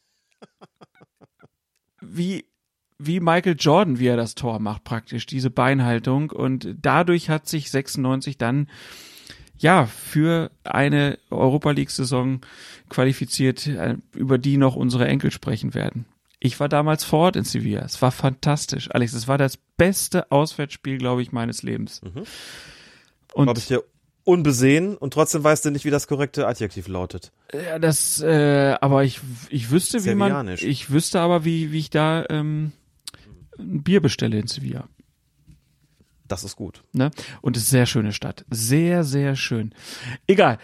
Ähm, wir wollten hier, äh, Dortmund, Sevilla, ähm, auf jeden Fall, äh, äh, Erling Haaland setzt sich gegen den Verteidiger Fernando durch und schießt dann den Ball. Und das ist mir eigentlich bei der gesamten Geschichte leider viel zu kurz gekommen. Dieses Tor, dass das nicht zählt, ist ein großes Ärgernis, weil es einfach ein saugutes Tor ist. Ja. Voll an der Außenlinie und er knallt ihn rein und beweist einfach mal wieder, dass er einfach äh, jetzt schon in diesem jungen Alter einer der Besten ist. Wahnsinn. Also das ist so ganz, ganz spitzer Winkel äh, im Zweikampf noch und mit einer mit ordentlich Wumms und macht ihn rein äh, den Ball. Es ist es ist das 2 zu 0 für den BVB, äh, dass der Schiedsrichter Chinechaki eigentlich auch anerkennt, doch dann dann geht's los. Der Videoassistent. Massimiliano Irati greift ein. Er empfiehlt dem Unparteiischen ein On-Field-Review und zeigt ihm noch einmal den Zweikampf von Haaland mit Fernando. Man erkennt dann schon einen rustikalen Körpereinsatz, durch den Fernando wahrscheinlich, könnte man auch sagen, maßgeblich zu Boden geht. Also es ist nicht so, dass der sich einfach fallen lässt. Aber die Frage ist, ist das ein Foul? Shakir hatte ja auf dem Feld nichts einzuwenden. Als das Review dieser Szene dann abgeschlossen ist, bekommt der Schiedsrichter eine weitere Szene gezeigt. Die hat sich eine Minute vor dem Tor zugetragen und man erkennt, wie Jules Koundé am Trikot von Haaland zupft, der daraufhin zu Boden geht. Shakir hat hier weiterspielen lassen. Das Spiel ist nicht unterbrochen und schließlich erzielt Haaland dann das besagte Tor. Am Ende dieses, ja, man könnte sagen, Doppelreviews entscheidet der Referee, Tor zählt nicht, weil sich Haaland unfair gegen Fernando eingesetzt hat. Dafür gibt's einen Strafstoß, weil Kunde zuvor Haaland gefault hat. Klar. Äh, Man könnte mit Edmund Stoiber sagen, weil das ja klar ist. Es ist so geil, also dass sie einfach sagen, ja, okay, hier das Tor machen wir nicht, aber hm, Tor wegnehmen wäre jetzt auch blöd. Komm, gehen wir den Elfmeter. Also das, äh, die ganze Abfolge ist schon fantastisch. So. Und dann können wir kurz die Szene ja nochmal bis zum Ende durchspielen. Es gibt dann einen Strafstoß für Dortmund. Haaland tritt an äh, und verschießt. VAR meldet sich wieder und sagt, ah, der Torwart, der Torwart ist nicht ganz auf der Linie. Okay, Elfmeter wird wiederholt. Haaland schießt und Haaland trifft. Und so ist die Szene. Wie viele Minuten waren es, Alex? Ich glaube sieben irgendwas, ne? Ja, Sieben ne? 42 oder acht irgendwas. Also schon insgesamt war, ist ordentlich Zeit vergangen. Gefühlt 47 Minuten später ist nach dem eigentlich regulären Tor, was ich jetzt einfach schon mal so sage, dann das Tor doch gefallen. Und der VAR steht wieder in der Kritik. Wir könnten also jetzt an dieser Stelle nochmal die Diskussion vom Anfang der Sendung einspielen, tun das aber nicht. Das habt ihr ja alles gehört und wir gucken uns jetzt diese Szene nochmal an. Die Situation, Fernando gegen Haaland, ist das ein Foul, Alex? Nein, finde ich, für mich ist es kein Foul. Das ist ein, schon, wie du gesagt hast, ein rustikaler Körpereinsatz, zweifellos. Haaland ist in Ballbesitz nach, äh, ja, durch diesen, durch diesen Doppelpass. So, und, äh, ja, natürlich setzt er seinen Körper da, da schon massiv ein. Aber, also, wie es halt oft ist, wenn man, ne, zumindest auf den ersten Blick, ähnlich wirkende Aktion einige Tage vorher gesehen hat. Ich habe, und ich glaube, ich war nicht der Einzige, sofort gedacht an Sané gegen Jan. Dann beim Spiel Bayern gegen Dortmund auch da so ein, so ein halt so ein, so ein Bodycheck, den man laufen lässt und der war schon ein bisschen anders gelagert hier von, von, von Holland, aber trotzdem habe ich gedacht, so ja, hier kann man auch laufen lassen. Lass ich das eine laufen, dann das andere auch, auch wenn man nicht sagen, das eine ist Bundesliga, das andere ist Champions League, unterschiedliche Schiedsrichter, unterschiedliche Regelauslegungen, so, das ist dann auch klar, dass man nicht immer sagen kann, dass wenn man das eine laufen lässt, muss man das andere auch laufen lassen, aber ich habe gedacht, für mich ist eigentlich ein korrektes Tor. Der setzt sich da schon ein bisschen ein, klar, so, und der andere bleibt liegen, aber ein klares Foul, kann ich jetzt nicht erkennen. So und ich bin davon ausgegangen, Shakir hat den Zweikampf wahrgenommen, hat auf Tor entschieden und hat das dementsprechend gesehen und bewertet. Also für mich gab es jetzt hier eigentlich nicht den, den Grund und nicht den Anlass zu sagen, das, was du da entschieden hast, ist ein klarer und offensichtlicher Fehler. Wir wissen natürlich auch hier nicht, was die beiden kommuniziert haben und ob Shakir irgendeine Darstellung abgegeben hat, von der Irati gesagt hat, also das sehe ich in den Bildern gar nicht und insofern solltest du jetzt mal gucken kommen. Aber vom draußen drauf gucken würde man ja erstmal sagen, das, das hat schon so gepasst, ne? Gut, da sind wir auf jeden Fall einer Meinung. Hat natürlich viele dann auch an die Szene, äh, das war jetzt schwierig, Szene Sané Chan erinnert. Mhm. Aus dem Spiel von Dortmund gegen Bayern. Äh, und da war es ja auch kein Foul. Äh, und wir wollen ja auch, dass es ein Spiel mit Körpereinsatz schon ist. So. Äh, das ist sozusagen die Entscheidung, dass man einfach sagen könnte, okay, man hätte einfach das Tor geben können und wir wären, wir würden hier gar nicht drüber sprechen.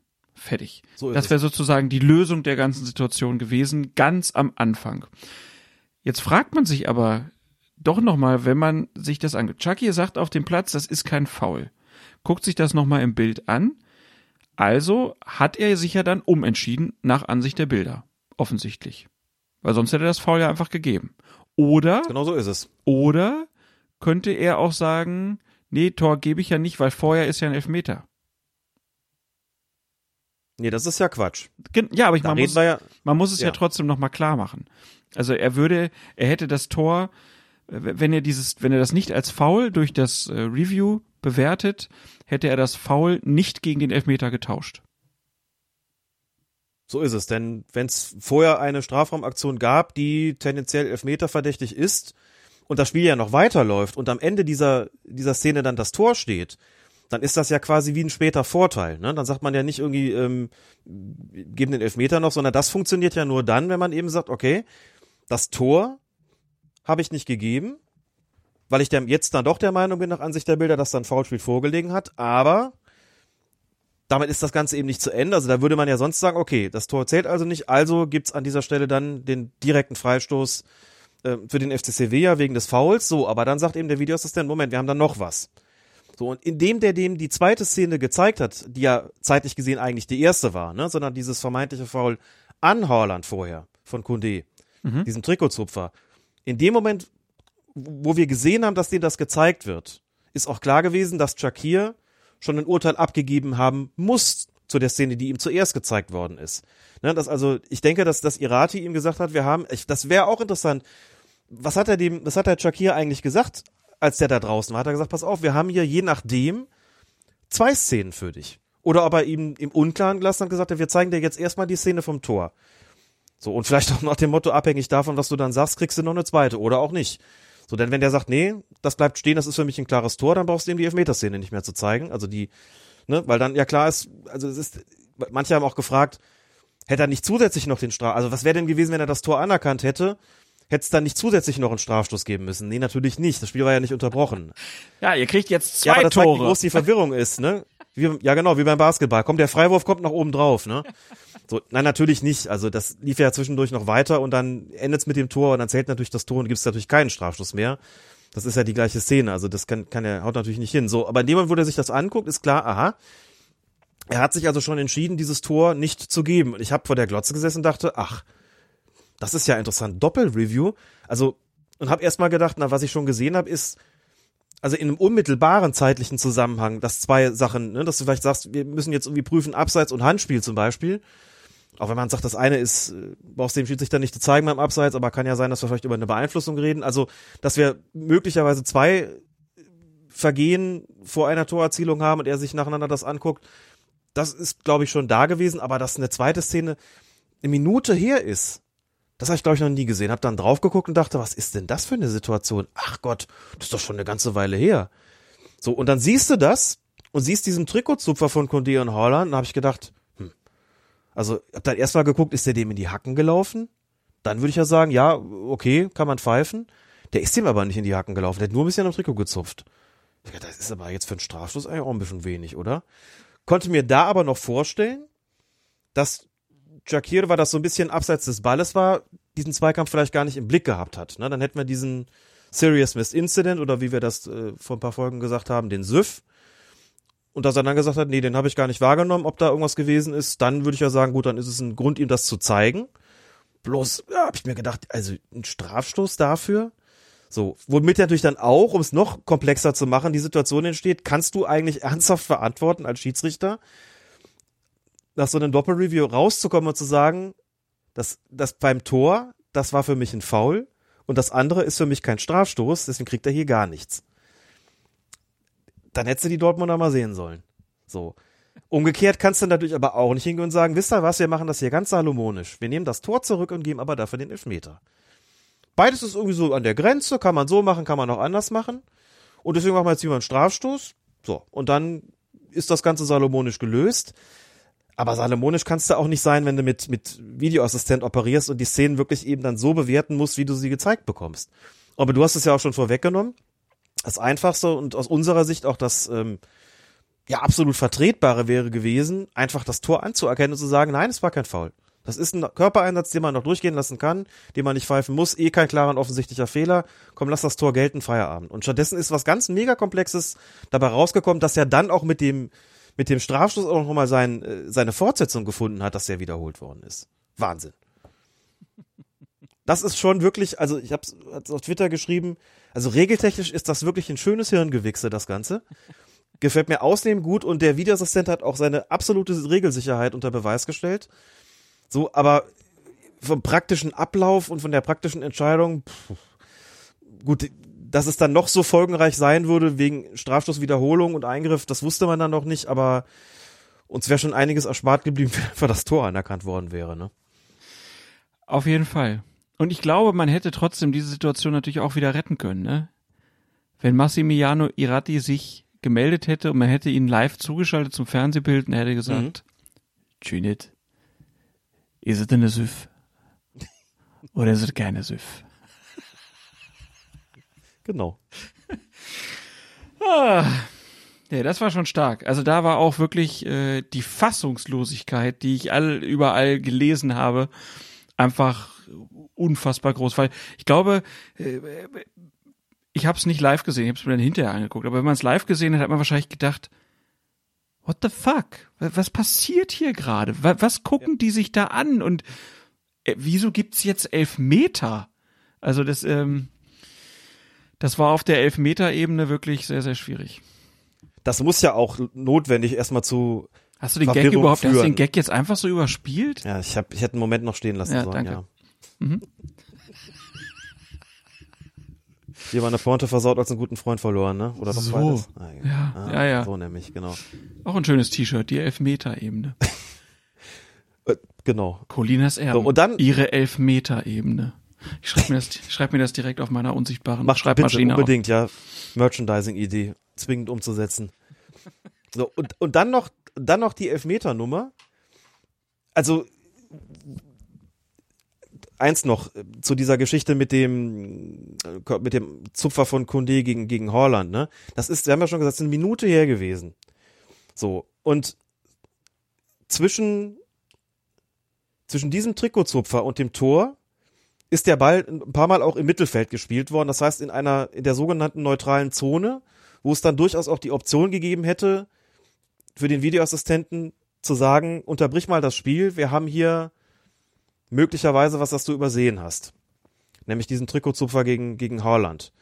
So, die Tatsache, dass es da noch nicht zum Eingriff gekommen ist, also dass nicht das Spiel unterbrochen worden ist, sondern noch weiter lief und dann eben erst, ne, das in, in der Folge dessen, was wir da jetzt dargelegt haben, überhaupt erst zum, zum Review da kam, da fragt sich ja schon, warum denn eigentlich nicht? Also die einzige schlüssige Erklärung ist im Grunde genommen, dass sie noch mit dem Check zugange waren, als der Ball da im Mittelfeld gespielt worden ist. Ich hab dann gedacht, hm, also ist aber dann doch natürlich auf jeden Fall unbefriedigend, dass es dann so lange gedauert hat. Ne? Und so nach möglicherweise waren sie mit dem Check erst in dem Moment durch, als dann quasi schon der Angriff der Dortmunder auf das, auf das Tor des FC Sevilla ähm, lief und dann irgendwie auch klar war, wir können ihn jetzt natürlich nicht auffordern, das Spiel zu unterbrechen. Wir müssen jetzt erst abwarten, äh, wie der Angriff ausgeht. Und danach können wir dann, können wir ihm dann möglicherweise sagen, äh, jetzt gehst du mal zum Review raus. So. Und zack fällt das Tor und die Sache wird noch komplizierter. Also ideal wäre natürlich dann gewesen, von mir aus, während der Ball im Mittelfeld gespielt wird, zu sagen, Trinate, unterbrech mal das Spiel. So, hast du wahrgenommen, dass es da einen Trikotzupfer gab von, von Kunde gegen, gegen Holland und er sagt vielleicht, nee, habe ich gar nicht im Blick gehabt. Gut, dann empfehlen wir jetzt ein On-Field-Review. Und dann wäre das Tor gar nicht gefallen. Da wäre auch alles wesentlich weniger kompliziert gewesen, außer dass vielleicht dann, dann auch viele gesagt hätten, naja, für das bisschen muss man da wirklich einen Elfer geben, muss auch nicht zwingend sein. So. Also das muss man auch noch sagen, das ist da an der Stelle auch nicht so, glaube ich, nicht so ganz ideal gelaufen, habe ich den Eindruck. Und da beim Strafstoß, so, Bono, der Torwart, hält den Ball. Das Spiel läuft erstmal weiter. Sevilla ist im Angriff und dann kriegt er den Hinweis, der war mit beiden Füßen vor der Linie. So, und jetzt, wir haben es auch schon drüber gesprochen, auch im Podcast, aber auch da hat es Leute gegeben, die gesagt haben, ey, der ist doch wirklich nur ein paar Zentimeter vor der Linie. Muss das sein, dass der Videoassistent dann eingreift und der Schiedsrichter das durchgehen lässt, weil das toleriert oder nicht wahrgenommen hat oder was auch immer? Und da muss man eben sagen, ja, er musste eingreifen, denn seit dieser Saison ist die Schirmherrschaft über die Videoassistenten quasi die Zuständigkeit nicht mehr beim International Football Association Board, nicht mehr beim IFAB, sondern bei der FIFA. Die FIFA nimmt es damit sehr genau, das wissen wir von der Frauen-WM und möchte, dass auch der kleinste Verstoß geahndet wird, der kleinste Verstoß, wenn also der Torwart mit beiden Füßen die Linie nach vorne verlässt und anschließend den Ball abwehrt. Wenn der Torwart den Ball gegen, wenn der Ball gegen den Pfosten geht oder gegen die Latte oder am Tor vorbei, dann wird nicht eingegriffen von Seiten des Videoassistenten oder jedenfalls nur dann, wenn der, äh, der Torwart mit seiner Aktion den Schützen glasklar irritiert hat. Können also sagen, quasi nie. So, hier hat er den Ball aber gehalten. Also war die Voraussetzung erfüllt. Torwart wehrt Ball ab. Torwart war mit beiden Füßen vor der Linie. Also muss der Elfmeter Strafstoß zwingend wiederholt werden und das muss zwingend ein Eingriff sein. So. Konsequenz ist aber nur noch die Wiederholung, keine gelbe Karte. Beim ersten Verstoß dieser Art im Spiel keine gelbe Karte, dann kommt es zur Wiederholung. Diesmal geht der Ball rein und diesmal ist Bono, der Torwart, wieder mit beiden Füßen vor der Linie. Und irgendwann war die Verwirrung so groß, dass die Leute gesagt haben, und warum wird er da nicht wiederholt und wieso kriegt er da keine gelbe Karte? Ja, natürlich, weil der Ball im Tor war. Dann entscheidet er natürlich auf Vorteil und dann gibt's auch keine gelbe Karte mehr. Hätte er den abgewehrt, hätte es nochmal eine Wiederholung gegeben und diesmal dann auch gelb. Durch die Torerzählung hat er die gelbe Karte nicht mehr bekommen. Aber man sieht, das steigert dann so weit die Unklarheit und die Verwirrung, dass am Schluss, dass man sich denkt, was ist denn jetzt los? Und man eben im Nachhinein nur sagen kann, hätte man das Tor einfach anerkannt, ne, dann wäre uns allen viel Aufregung erspart geblieben. Andererseits war es auch wirklich spektakulär und, und auch wirklich unterhaltsam und auch das muss man sagen, wenn man das dann alles so sieht wie Videoassistent und Schiedsrichter, ist das alles regeltechnisch schon korrekt abgelaufen. Bloß würde ich sagen, war es eben nicht klar und offensichtlich falsch, das Tor anerkannt zu haben und deswegen hat mich der Eingriff auch gewundert.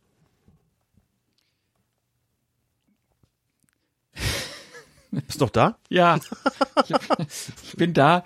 Ich überlege gerade die ganze Zeit, wie ich das. Ähm, ich musste, ich musste mich zwischendurch eben bei, bei deinen Ausführungen ein bisschen äh, übergeben. Nee, äh, amüsieren. Wieso heißt der Torwart eigentlich Bono? Warum soll der nicht Bono heißen? Ich dachte, der singt nur bei YouTube. oh, bescheuert, ich weiß. Ja, singt jetzt zum, der singt jetzt über den, über den VAR with or without you. and you give yourself away, and you give yourself away. Mhm. I can live with or without, I can live with or without you. Ja. Das ist schön. Das ist schön. Es war auch gut, neulich, ne, Jogi Löw ist ja zurückgetreten und dann gab es irgendwie ein Interview, Armin Lehmann, WDR 2 oder WDR 4, keine Ahnung, und dann kam direkt im Anschluss Yesterday Man. Fand ich sehr passend. Stimmt. Bono. Yassin war das der Bunu. Weltgeist oder war es, war es ein kluger Einfall eines Zuständigen? Die Moderatorin hat sogar zugegeben, dass es Zufall war. okay. Da muss man doch eigentlich sagen, der, das, der Laune des Weltgeistes. Ja, aber es wäre doch viel schöner gewesen, wenn es mal einfach gesagt hätte. Und passend hierzu Yesterday Man. Hätte ich ganz gut gefunden. Und dann nochmal eine kurze Frage. Also, du hast jetzt eben gesagt, Schirmherr über die Videoschiedsrichter. Ist das eine offizielle Formulierung? Nee. Das ist jetzt meine Umformulierung. Nein, es ist Okay. so ein bisschen die, das, das IFAB war, also hat natürlich weiterhin auch das, das, die Sache des, des Regelwerks für die Videoassistenten ist natürlich weiterhin IFAB-Sache, aber Ja. so ein bisschen so die, die Auslegung und Anwendung der Regularien für die Videoassistenten ist jetzt FIFA-Sache geworden.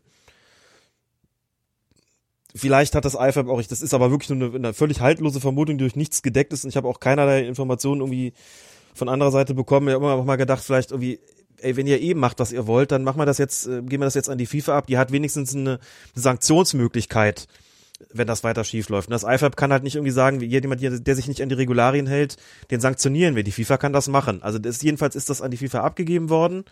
So, und da ist ja schon bei der Frauen-WM sehr klar geworden, dass sie eben diese kleinen Verstöße ähm, bestraft werden sollen, weil Pierluigi Collina eben gesagt hat, jetzt passt mal auf, wir haben eine neue Regelung beim, äh, beim Strafstoß, der Torwart muss nur noch mit einem Fuß auf der Linie sein. Den anderen kann er ja nach vorne bewegen. Wir sind ihm also entgegengekommen.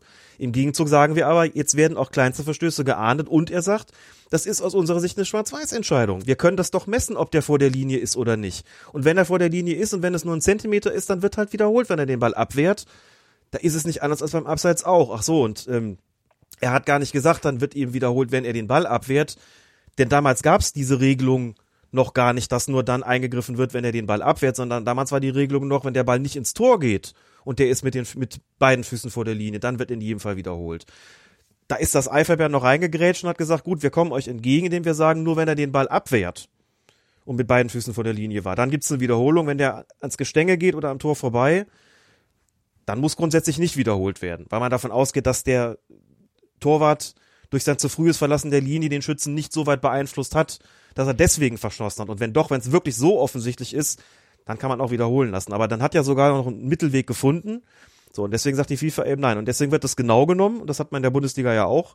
Darüber haben wir auch gesprochen, ne, beim Spiel zwischen, äh, zwischen Leipzig und Augsburg. Gi- Gikiewicz, das war der erste Fall in dieser Saison, wo ein Strafstoß dann auch auf diesem Fall auf Intervention des Videoassistenten wiederholt wurde, weil der Torwart den Ball gehalten hat und vorher mit beiden Füßen die Linie verlassen hatte.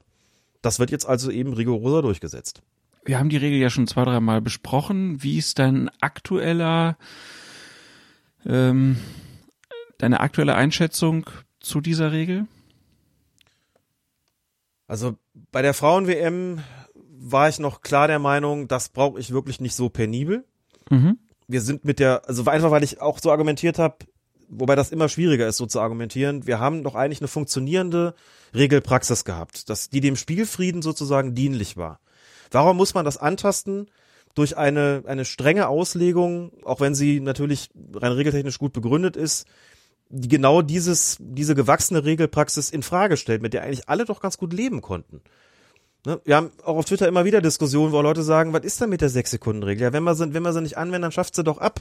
So, das sind schwierige Diskussionen, wenn man sagt, ja, so diese, ne, dieser Spiel, die Wahrung des Spielfriedens, die Akzeptanz einer gewissen Regelauslegung, auch hin, bis hin zu, na, sagen wir mal, also einer, einer eigentlich kaum noch zu rechtfertigenden Großzügigkeit und man sagt, ey, da ist was messbar und ihr seid tolerant an der Stelle. Warum eigentlich?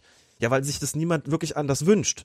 So, das war damals meine Position und ich bin gerade so ein bisschen, ja gut, wenn's, also man, wenn jetzt die klare Anweisung kommt, das wollen wir jetzt aber anders haben, das haben wir nicht ohne Grund eingeführt, dann machen wir das jetzt halt so. Ich persönlich hätte es nicht gebraucht. Ich, wenn's, ich fand es vorher akzeptabel und hätte auch da gesagt, lass das den Schiedsrichter entscheiden. Und wenn der einen Schritt nach vorne macht und hält den Ball und der Schiedsrichter entscheidet, das war jetzt nicht maßgeblich, dann geht's halt weiter. Das hat jahrelang durch überhaupt niemanden gestört. Warum müssen wir jetzt so da dran gehen? So, die Antwort hat natürlich auch mit dem Videoassistenten zu tun. Wenn es den nicht gäbe, kannst es als Schiedsrichter ohnehin oft nicht so klar feststellen. Man sagt jetzt, jetzt kann man es aber messen, dann ist das jetzt einfach mal so. so. Und dann bist du im Amateurfußball, dann was sagst du den Schiedsrichtern denn da, dann da? Die sagen ja auch, ja, ich muss darauf achten, ob einer zu früh vorläuft, ich muss darauf achten, ob der, Schieds ob der Torwart sich zu früh bewegt. Gut, übernimmt der, Video, äh, der, der Schiedsrichterassistent an der Seitenlinie, aber trotzdem so Wenn einer da Zentimeter ist. genau kann ich das gar nicht sehen, wenn einer da ist. Ne? So, dann hat man so eine Abweichung in der Regelpraxis, finde ich auch nicht ganz einfach. Deswegen hätte ich gesagt, komm, lass laufen. Ich weiß aber auch, wie angreifbar das ist. Und ich weiß auch, wie, wie gute Argumente diejenigen haben, die sagen, nee, das ist messbar, dann messen wir es auch. Und so ist es jetzt, also arrangiert man sich damit, aber unbedingt gebraucht hätte ich es nicht. Bin ich auch ehrlich. Der Grund der Regel ist ja, dass man sagt, äh, man will mehr Tore wahrscheinlich. Oder ist es, ist es, nee, wir haben jetzt hier eine Regel und wir können sie besser beaufsichtigen. Nein, also der Hintergedanke ist natürlich, du hast vollkommen recht, das ist ja immer auch, das haben wir auch schon öfter gesagt, wenn die Leute dann sagen, wieso, wieso dürfen die Schützen eigentlich so viel und wieso darf der Torwart so wenig, ne? Wo Colina sagen würde, wieso darf der wenig? Darf doch jetzt mit einem Fuß nach vorne, das wollt ihr eigentlich. Aber endlich können wir, was, was sie ja auch geändert haben, das kann ich schon auch verstehen, weil sie gesagt haben, vorher hieß es, sie müssen mit beiden Füßen auf der Linie bleiben, bis der Ball geschossen ist. So hat ein Torwart nie auch nur den Hauch einer Chance. Deswegen haben wir auch diese Regelverstöße geduldet. Jetzt sind wir dem Torwart sozusagen entgegengekommen, dass er jetzt ganz regulären Elfmeter halten kann. Aber dann sind wir auch genauer in der Umsetzung des Ganzen. So, aber grundsätzlich steht dahinter, im Fußball sollen Tore fallen und es steht auch dahinter, die Schützen dürfen deswegen mehr, weil einem Strafstoß ja ein Vergehen im Strafraum vorausgegangen ist, also in der torgefährlichsten Zone des Spielfeldes. Mhm. Das muss kompensiert werden, das muss gesühnt werden und deswegen soll die Torwahrscheinlichkeit höher sein als die Wahrscheinlichkeit, dass der Torwart den Ball hält.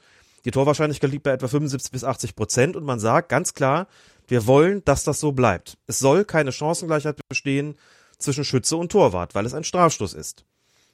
Unter dem Aspekt muss ich allerdings dann schon sagen, dann kann ich es auch nachvollziehen, dass man da genauer ist und sagt, nein, ihr macht das bitte so und eure Verstöße ahnten wir genau. Und auf Schützenseite ist das, was du, was du falsch machen kannst, einfach total unwahrscheinlich. Ne? Das ist dieses Anlauf abgeschlossen, ausgeholt, Schussbewegung abgebrochen. Da würde ich mir alle Knochen mehr brechen, wenn ich das versuchen würde. Und ich glaube, die meisten Amateurfußballer wahrscheinlich auch. Das kommt so selten vor, dass, oder dass der falsche Schütze antritt, wo der dann sagt so, und jetzt äh, geben wir da einen indirekten Freistoß für die verteidigende Mannschaft, weil das unsportlich ist. Aber das passiert ja nie. Und das ganze Verzögern beim Anlauf oder sogar unterbrechen, das ist ja erlaubt. Ne? Auch in einer extremeren Variante als von Lewandowski praktiziert. Das ist ja erlaubt, entgegen immer noch vielfach anderslautenden Gerüchten. Aber das will man so. Und das ist sicherlich auch federführend gewesen bei dem Gedanken oder bei dem Beschluss, wir nehmen es jetzt hier an dieser Stelle genauer. Es geht ja immer um die Attraktivität des Spiels. Man will ja, dass das Spiel auch spektakulär ist und stark ist und so. Und ich, natürlich sind Tore toll. Die langweiligsten Tore sind allerdings Elfmeter-Tore eigentlich. Na klar, gibt's Leute, die ballern den schönen Winkel und man denkt, hm, geiler Elfmeter. Aber meistens ist es relativ unspektakulär spektakulär sind oft die Momente, wo ein Torwart das Ding hält. Muss ich sagen. Also das interessiert mich oft mehr, ne? Wenn bei fünf Schüssen äh, dann mal drei gehalten werden, dann denkt man, wow, was für ein Elfmeterschießen. So, und äh, wenn es noch mehr sind, noch, noch besser. Und das wird ja unwahrscheinlicher dadurch, weil du die Bewegung des Torwarts ja irgendwie einschränkst. Und dann denke ich mir, hm, ist das so sinnvoll? Das so zu machen. Also nicht nur aus dem Aspekt, dass es schwer zu kontrollieren ist und auch für die Torhüter, glaube ich, gar nicht so einfach ist einzuhalten. Da müsste man natürlich mal einen Torwart fragen, ob das so stimmt oder äh, ob ich das als jemand sage, der gar kein Torwart ist. Ne? Haben wir vor der bei der Pavlenka-Sache kam, da, kam das bei uns ja auch oft. Du warst nie Torwart, du weißt nicht, wie das ist, wenn da einer in deine Arme fliegt so. Ähm, ja, und äh, hier denke ich halt auch so, boah, Elfmeter, gerade beim Elfmeter schießen, dass da auch mal ein Elfmeter gehalten wird, das gehört einfach auch sehr zum Spiel dazu und macht den äh, Thrill halt auch aus. Hm.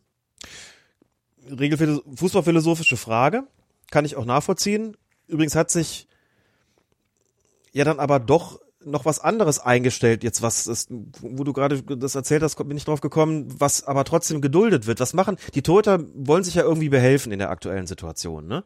Die wissen jetzt, okay, wir müssten, das haben auch, auch Torhüter und Torhüterinnen, das ist bei der, bei der Frauen-WM auch gesagt worden, ähm, die haben auch gesagt, wir, wir üben das jetzt mit einem Fuß auf der Linie zu bleiben oder über der Linie zu bleiben. Da hat sich aber auch was Neues entwickelt das ist ja vielleicht auch schon aufgefallen, die gehen jetzt, wenn der Schütze anläuft, häufig mit den Füßen hinter die Torlinie, um mhm. besser Schwung holen zu können, um Schwung holen zu können, um dann im Moment der Ausführung dann aber wenigstens einen Fuß auf oder über der Linie zu haben. So, und wenn man dann ins Regelwerk guckt, steht da drin, der, der Torwart oder die Torhüterin muss bei dem Moment der Ausführung mit mindestens einem Fuß über der Linie bleiben und muss bei der Ausführung eigentlich aber auch mit beiden Füßen auf der Torlinie sein. Da ist eigentlich ist es ganz offiziell auch nicht erlaubt, hinter der Torlinie zu sein. So, jetzt wird das geduldet, aber Cüneyt Shakir hat, ähm, hat dem guten Torwart Bono klar gemacht, dass er auch nicht hinter die Linie gehen soll. Da kam dann schon die Frage auf, ist das denn nicht irgendwie duldbar? Da würde ich sagen, doch, diese Praxis haben Schiedsrichter und Videoassistenten bislang durchgehen lassen. Da würde ich dann, also selbst wenn ich ein großer Verfechter davon wäre, zu sagen, benachteiligt die Torhüter ruhig beim Elfmeterschießen, oder bei der Strafstoßausführung, würde ich an der Stelle auch sagen, also das sollte bitte wirklich auch geduldet werden oder von mir aus sogar offiziell ins Regelwerk aufgenommen werden, dass die sich auch, dass die sich auf oder hinter der Torlinie aufhalten dürfen. Ne? Denn man sagt ja, also die sollen die nicht nach vorne verlassen dürfen, um den Winkel nicht zu verkürzen und eine bessere Chance haben, den Ball zu halten auf irreguläre Art und Weise. Wenn sie hinter der Linie sind, verschaffen sie sich genau einen Vorteil, das ist beim Schwung holen, aber das dient ja dazu, um eine, um, um regelkonform den Strafstoß abwehren zu können. So, das, dass ich da argumentieren würde, lass sie. Also die Praxis, die momentan da auch geduldet wird. Mir ist kein Fall bekannt, wo ein Schiedsrichter gesagt hätte, nee, du warst hinter der Linie. Jetzt hast du einen gehalten Ellerbatch, das mal trotzdem wiederholen. Oder wo ein Videoassistent deswegen eingegriffen hätte. Das ist mir kein einziger Fall bekannt. Die achten dann nur darauf, wie ist es im Moment der Ausführung. Und ehrlich gesagt, das finde ich auch gut und richtig so. Also das sollte man den Torhütern dann doch zugestehen. Ja, ja. Ansonsten finde ich Aber da muss ich jetzt mal drauf achten, das habe ja. ich noch gar nicht so gesehen. Das ist spannend. Einfach mal zu gucken, ob die hinter der Linie einfach loslegen, um dann knapp vor der Linie irgendwo zu landen. Aber das müsste man eigentlich abpfeifen. Ein Fuß muss auf der Linie sein. Ja. Und wenn du mit beiden Füßen hinter der Ja, ja, Torlinie genau. bist, bist du das ja nicht. Gehört also der, klar, der, der, der Torraum gehört ja nicht zur Linie. Sehr gut. ist immer gut, was Fußballer sich denn so ausdenken, damit es irgendwie geht. Es war schon immer gut, wie Regeln umgangen werden.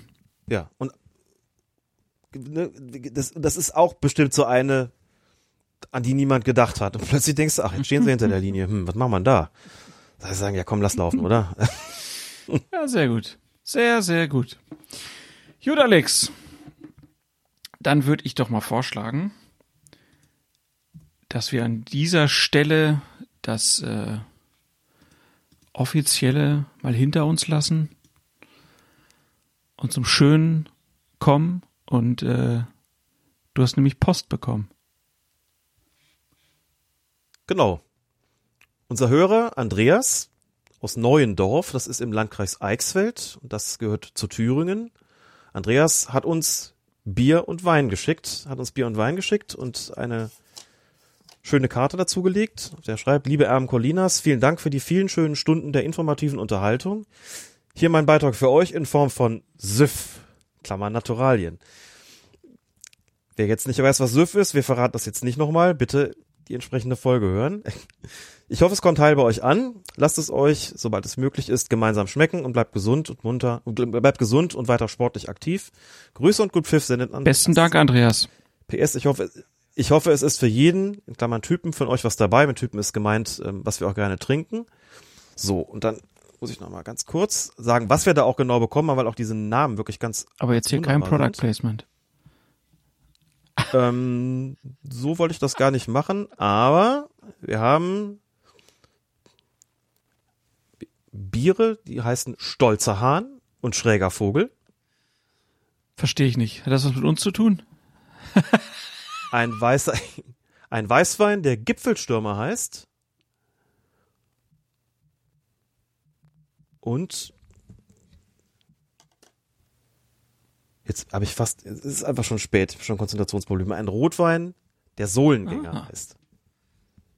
Sohlengänger, schräger Vogel, stolzer Hahn und Gipfelstürmer. Und ich bin wirklich sehr gespannt und wir werden das tatsächlich so machen. Ja, also das würde ich wirklich tatsächlich, muss Andreas leider auf unser Urteil dann eine Weile warten, aber da würde ich es tatsächlich so machen. Ähm, das müssen wir irgendwie gemeinsam verköstigen. Da kommen wir dann auch nochmal drauf zurück, wenn das wieder möglich ist. Aber vielen, vielen herzlichen Dank. Das ist ganz, ganz großartig. Hat uns sehr, sehr gefreut. Ähm, ja, das ist tatsächlich mal ach, noch ein weiteres schönes Ziel, wenn diese blöde Pandemie irgendwann mal vorbei ist. Dann lassen wir es mal so richtig krachen, Klaas. Und es ist auch schon was da, was wir Yes. machen lassen können. Vielen herzlichen Dank, Andreas. Sehr, mich gute Nummer. Äh, ebenso großen Dank an äh, Pascal, Benedikt und Maria. Diese drei haben uns ähm, Geldspenden zukommen lassen. Haben wir uns natürlich auch sehr darüber gefreut. Wir haben da ja ein kleines Spendenkonto und äh, wir haben auch eine PayPal-Adresse. Also wer möchte, meldet euch gerne. Freuen wir uns. Und dann ist noch eins offen und das ist die Widmung, Alex. Und die darfst du heute übernehmen, denn du hattest die gute Idee dazu. Vielen Dank. Wir widmen diese Folge allen Hörerinnen und Hörern, die sich mit dem Coronavirus infiziert haben oder hatten. Wir wünschen alle gute Genesung und wir wünschen ganz besonders gute Genesung wünschen wir der Familie Fiebrich. Sebastian und Stefanie Fiebrich, viele von euch werden sie kennen, vom Textilvergehen. Da ist leider die gesamte Familie positiv, also hat sich infiziert mit, äh, mit Covid-19. Wir drücken euch ganz doll die Daumen, wünschen euch, senden euch wirklich die allerbesten Grüße und die allerbesten Genesungswünsche. Kommt wieder auf die Beine oder bleibt auf den Beinen. Wir hoffen, dass es irgendwie für euch alle einen möglichst milden Verlauf nimmt, dass das alles nicht so schlimm wird. Wir denken an euch und wir denken aber auch an die anderen, die sich mit diesem blöden, verdammten, vermaledeiten Virus infiziert haben und es möglicherweise hinter sich haben, hoffentlich gut überstanden haben. Gesagt, kommt alle wieder gut auf die Beine und genäst so schnell wie möglich. Dem schließe ich mich natürlich an und hoffe einfach mal drauf, dass alle da ohne größere äh, Komplikationen durchkommen. Ähm,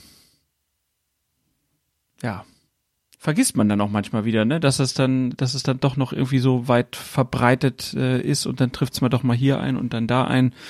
Ähm, aber äh, mein Kumpel Moritz hat zum Glück jetzt äh, mal neulich gesagt, das hat mich da wieder ein bisschen hoffnungsvoller gestimmt. Er, er kennt jetzt mittlerweile mehr Leute, die schon geimpft sind, als Leute, die den Virus hatten. Ne? Und die Zahl wird sich jetzt hoffentlich noch stetig weiter steigern und dann, dann geht das. Haben wir ja Hoffnung. Ich bin ja schon geimpft, Alex.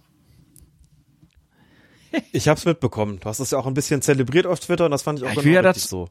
Mein ich Neid will ist ja dir dazu gewiss, animieren, Klaas. dass das möglichst viele machen, ne? die Skepsis einfach auch runternehmen. Mir ging's, äh, AstraZeneca war mein äh, Impfstoff und mir ging's den zweiten Tag wirklich nicht so gut, kann man sagen. Ich habe echt gelegen, morgens aufgewacht und gedacht, boah, was für Kopfschmerzen. Hab gedacht, okay, gehst nicht zur Arbeit und hatte aber auch so ein bisschen die Hoffnung, na gut, nimmst du eine Kopfschmerztablette und dann machst du es mal wie früher, ganzen Tag vor der Kiste hängen.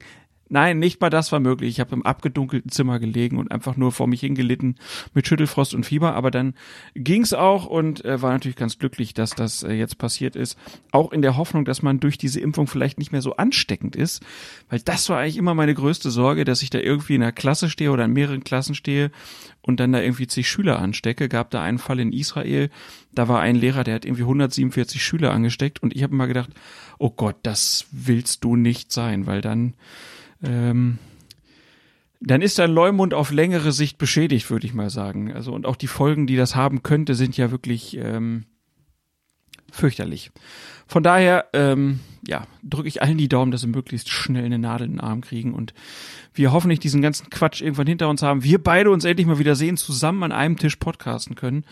Äh, das wäre mal was. Ich weiß schon gar Ich weiß schon gar nicht mehr, wie du aussiehst, wolltest du sagen. Alex, ich weiß, wie du aussiehst. Ich sehe dich jetzt mal in der Fernsehen. Was? Ich weiß auch, wie du aussiehst und außerdem sehe ich dich immer, wenn ich mich einmal umdrehe und auf meine Couch gucke, auf diese schöne Colinas Erbendecke liegt, die du mir mal geschenkt hast. Da bist du ja auch drauf und prostest mir zu. Und das würde ich jetzt so gerne tun. Ich gucke Ja. ganz wehmütig drauf. Oder wie wir da zu dritt mit Patrick Ittrich irgendwie stehen denken mir so, wann ist es denn wieder soweit? Ne? Schön fand ich auch, nochmal kurz auf deine Impfung zurückzukommen, wie du, glaube ich, sinngemäß geschrieben hast. Das ist, glaube ich, das Ja. war am ersten Tag dann, glaube ich, noch. Das ist ein, das, der Körper kämpft, das ist ein bisschen so, wie, man fühlt sich so wie beim Kiffen, nur ohne Kichern. Und das fand ich wirklich richtig lustig. War sehr müde und sehr hungrig, um das zu erklären. Ja. Äh, und ähm, hat sehr gut geschmeckt. Also man, ich wollte auch Süßes. Ich wollte einfach, ich habe die dicken Nutella-Brote, die ich vor monatelang nicht gegessen habe, ich an dem Tag mir einfach reingezogen. Es war wirklich sehr, das war sehr lustig. Ja, komisch, dass man sich so lange. Ich, hab, ich war vor einem Jahr das letzte Mal in der Kneipe mit meinen äh, Jungs aus dem Abi in Wittenberg. Und da habe ich schon auf dem Rückweg im Zug ge ge gesessen und gedacht, äh, darf man das eigentlich machen? Ist das überhaupt richtig, was ich hier mache? Da ging's los. Und seitdem nicht mehr in der Knape gewesen. Das wird mal wieder Zeit. Gibt ja so viele schöne Sachen, die man machen könnte, ne? Zum Fußball gehen. Wie privilegiert du eigentlich bist. Du darfst sogar zu Fußballspielen gehen, Alex. Gelegentlich, um zu beobachten, genau. Ja, neulich, richtig, ich habe einen, einen Kollege, der, der, das ist der, der einzige, der noch in die Groundhopper-App was einträgt. Ein Kollege aus der Sportredaktion. Das alle anderen tot. Klar, ja. Und er kommt so jede Woche so ein Spiel dazu. Alles bitter. Pandemie-Gewinnler. Schieb, schieben sich jetzt auf die Überholspur in irgendwelchen Groundhopping-Apps. Ja. Geht ja auch nicht. Na gut. Alex, wir haben es 1 Uhr und 5 Minuten am Freitag, den 12. März. Ich kann mich nicht dran erinnern. Wann haben wir das letzte Mal so spät aufgezeichnet? Aber gut. Ähm, hat nicht anders gepasst und ich bin froh, dass es jetzt so geklappt hat. Es sei noch angemerkt, wir hatten ja eigentlich angekündigt, dass wir jetzt eine Diskussion in dieser Episode machen. Äh, eine Diskussion äh, abspielen, die schon geführt wurde. Die ist zum Glück so zeitlos, dass wir das nochmal aufschieben können, weil auch ein Teil nochmal, ich glaube, das hatte ich auch schon mal erzählt, nochmal wiederholt werden muss, weil das bei der Aufnahme weggekommen ist und das aber ganz wichtig ist für das komplette Gespräch. Aber ähm, aufgeschoben ist da nicht aufgehoben. Haben wir alles noch. So. Herr Feuerherd. Herr Feuerheld. Herr Rose, Herr Rose. Klaus Rose und äh, Klaus Rose. Alexander Feuerheld, wie ihn äh, nur nächste Verwandte nennen dürfen, verabschieden sich ganz herzlich ähm, in die Nacht und wünschen Ihnen, wünschen euch alles Gute, bleibt gesund und ähm, wir hören uns hoffentlich bald wieder. Tschüss. Gute Nacht, Fußball.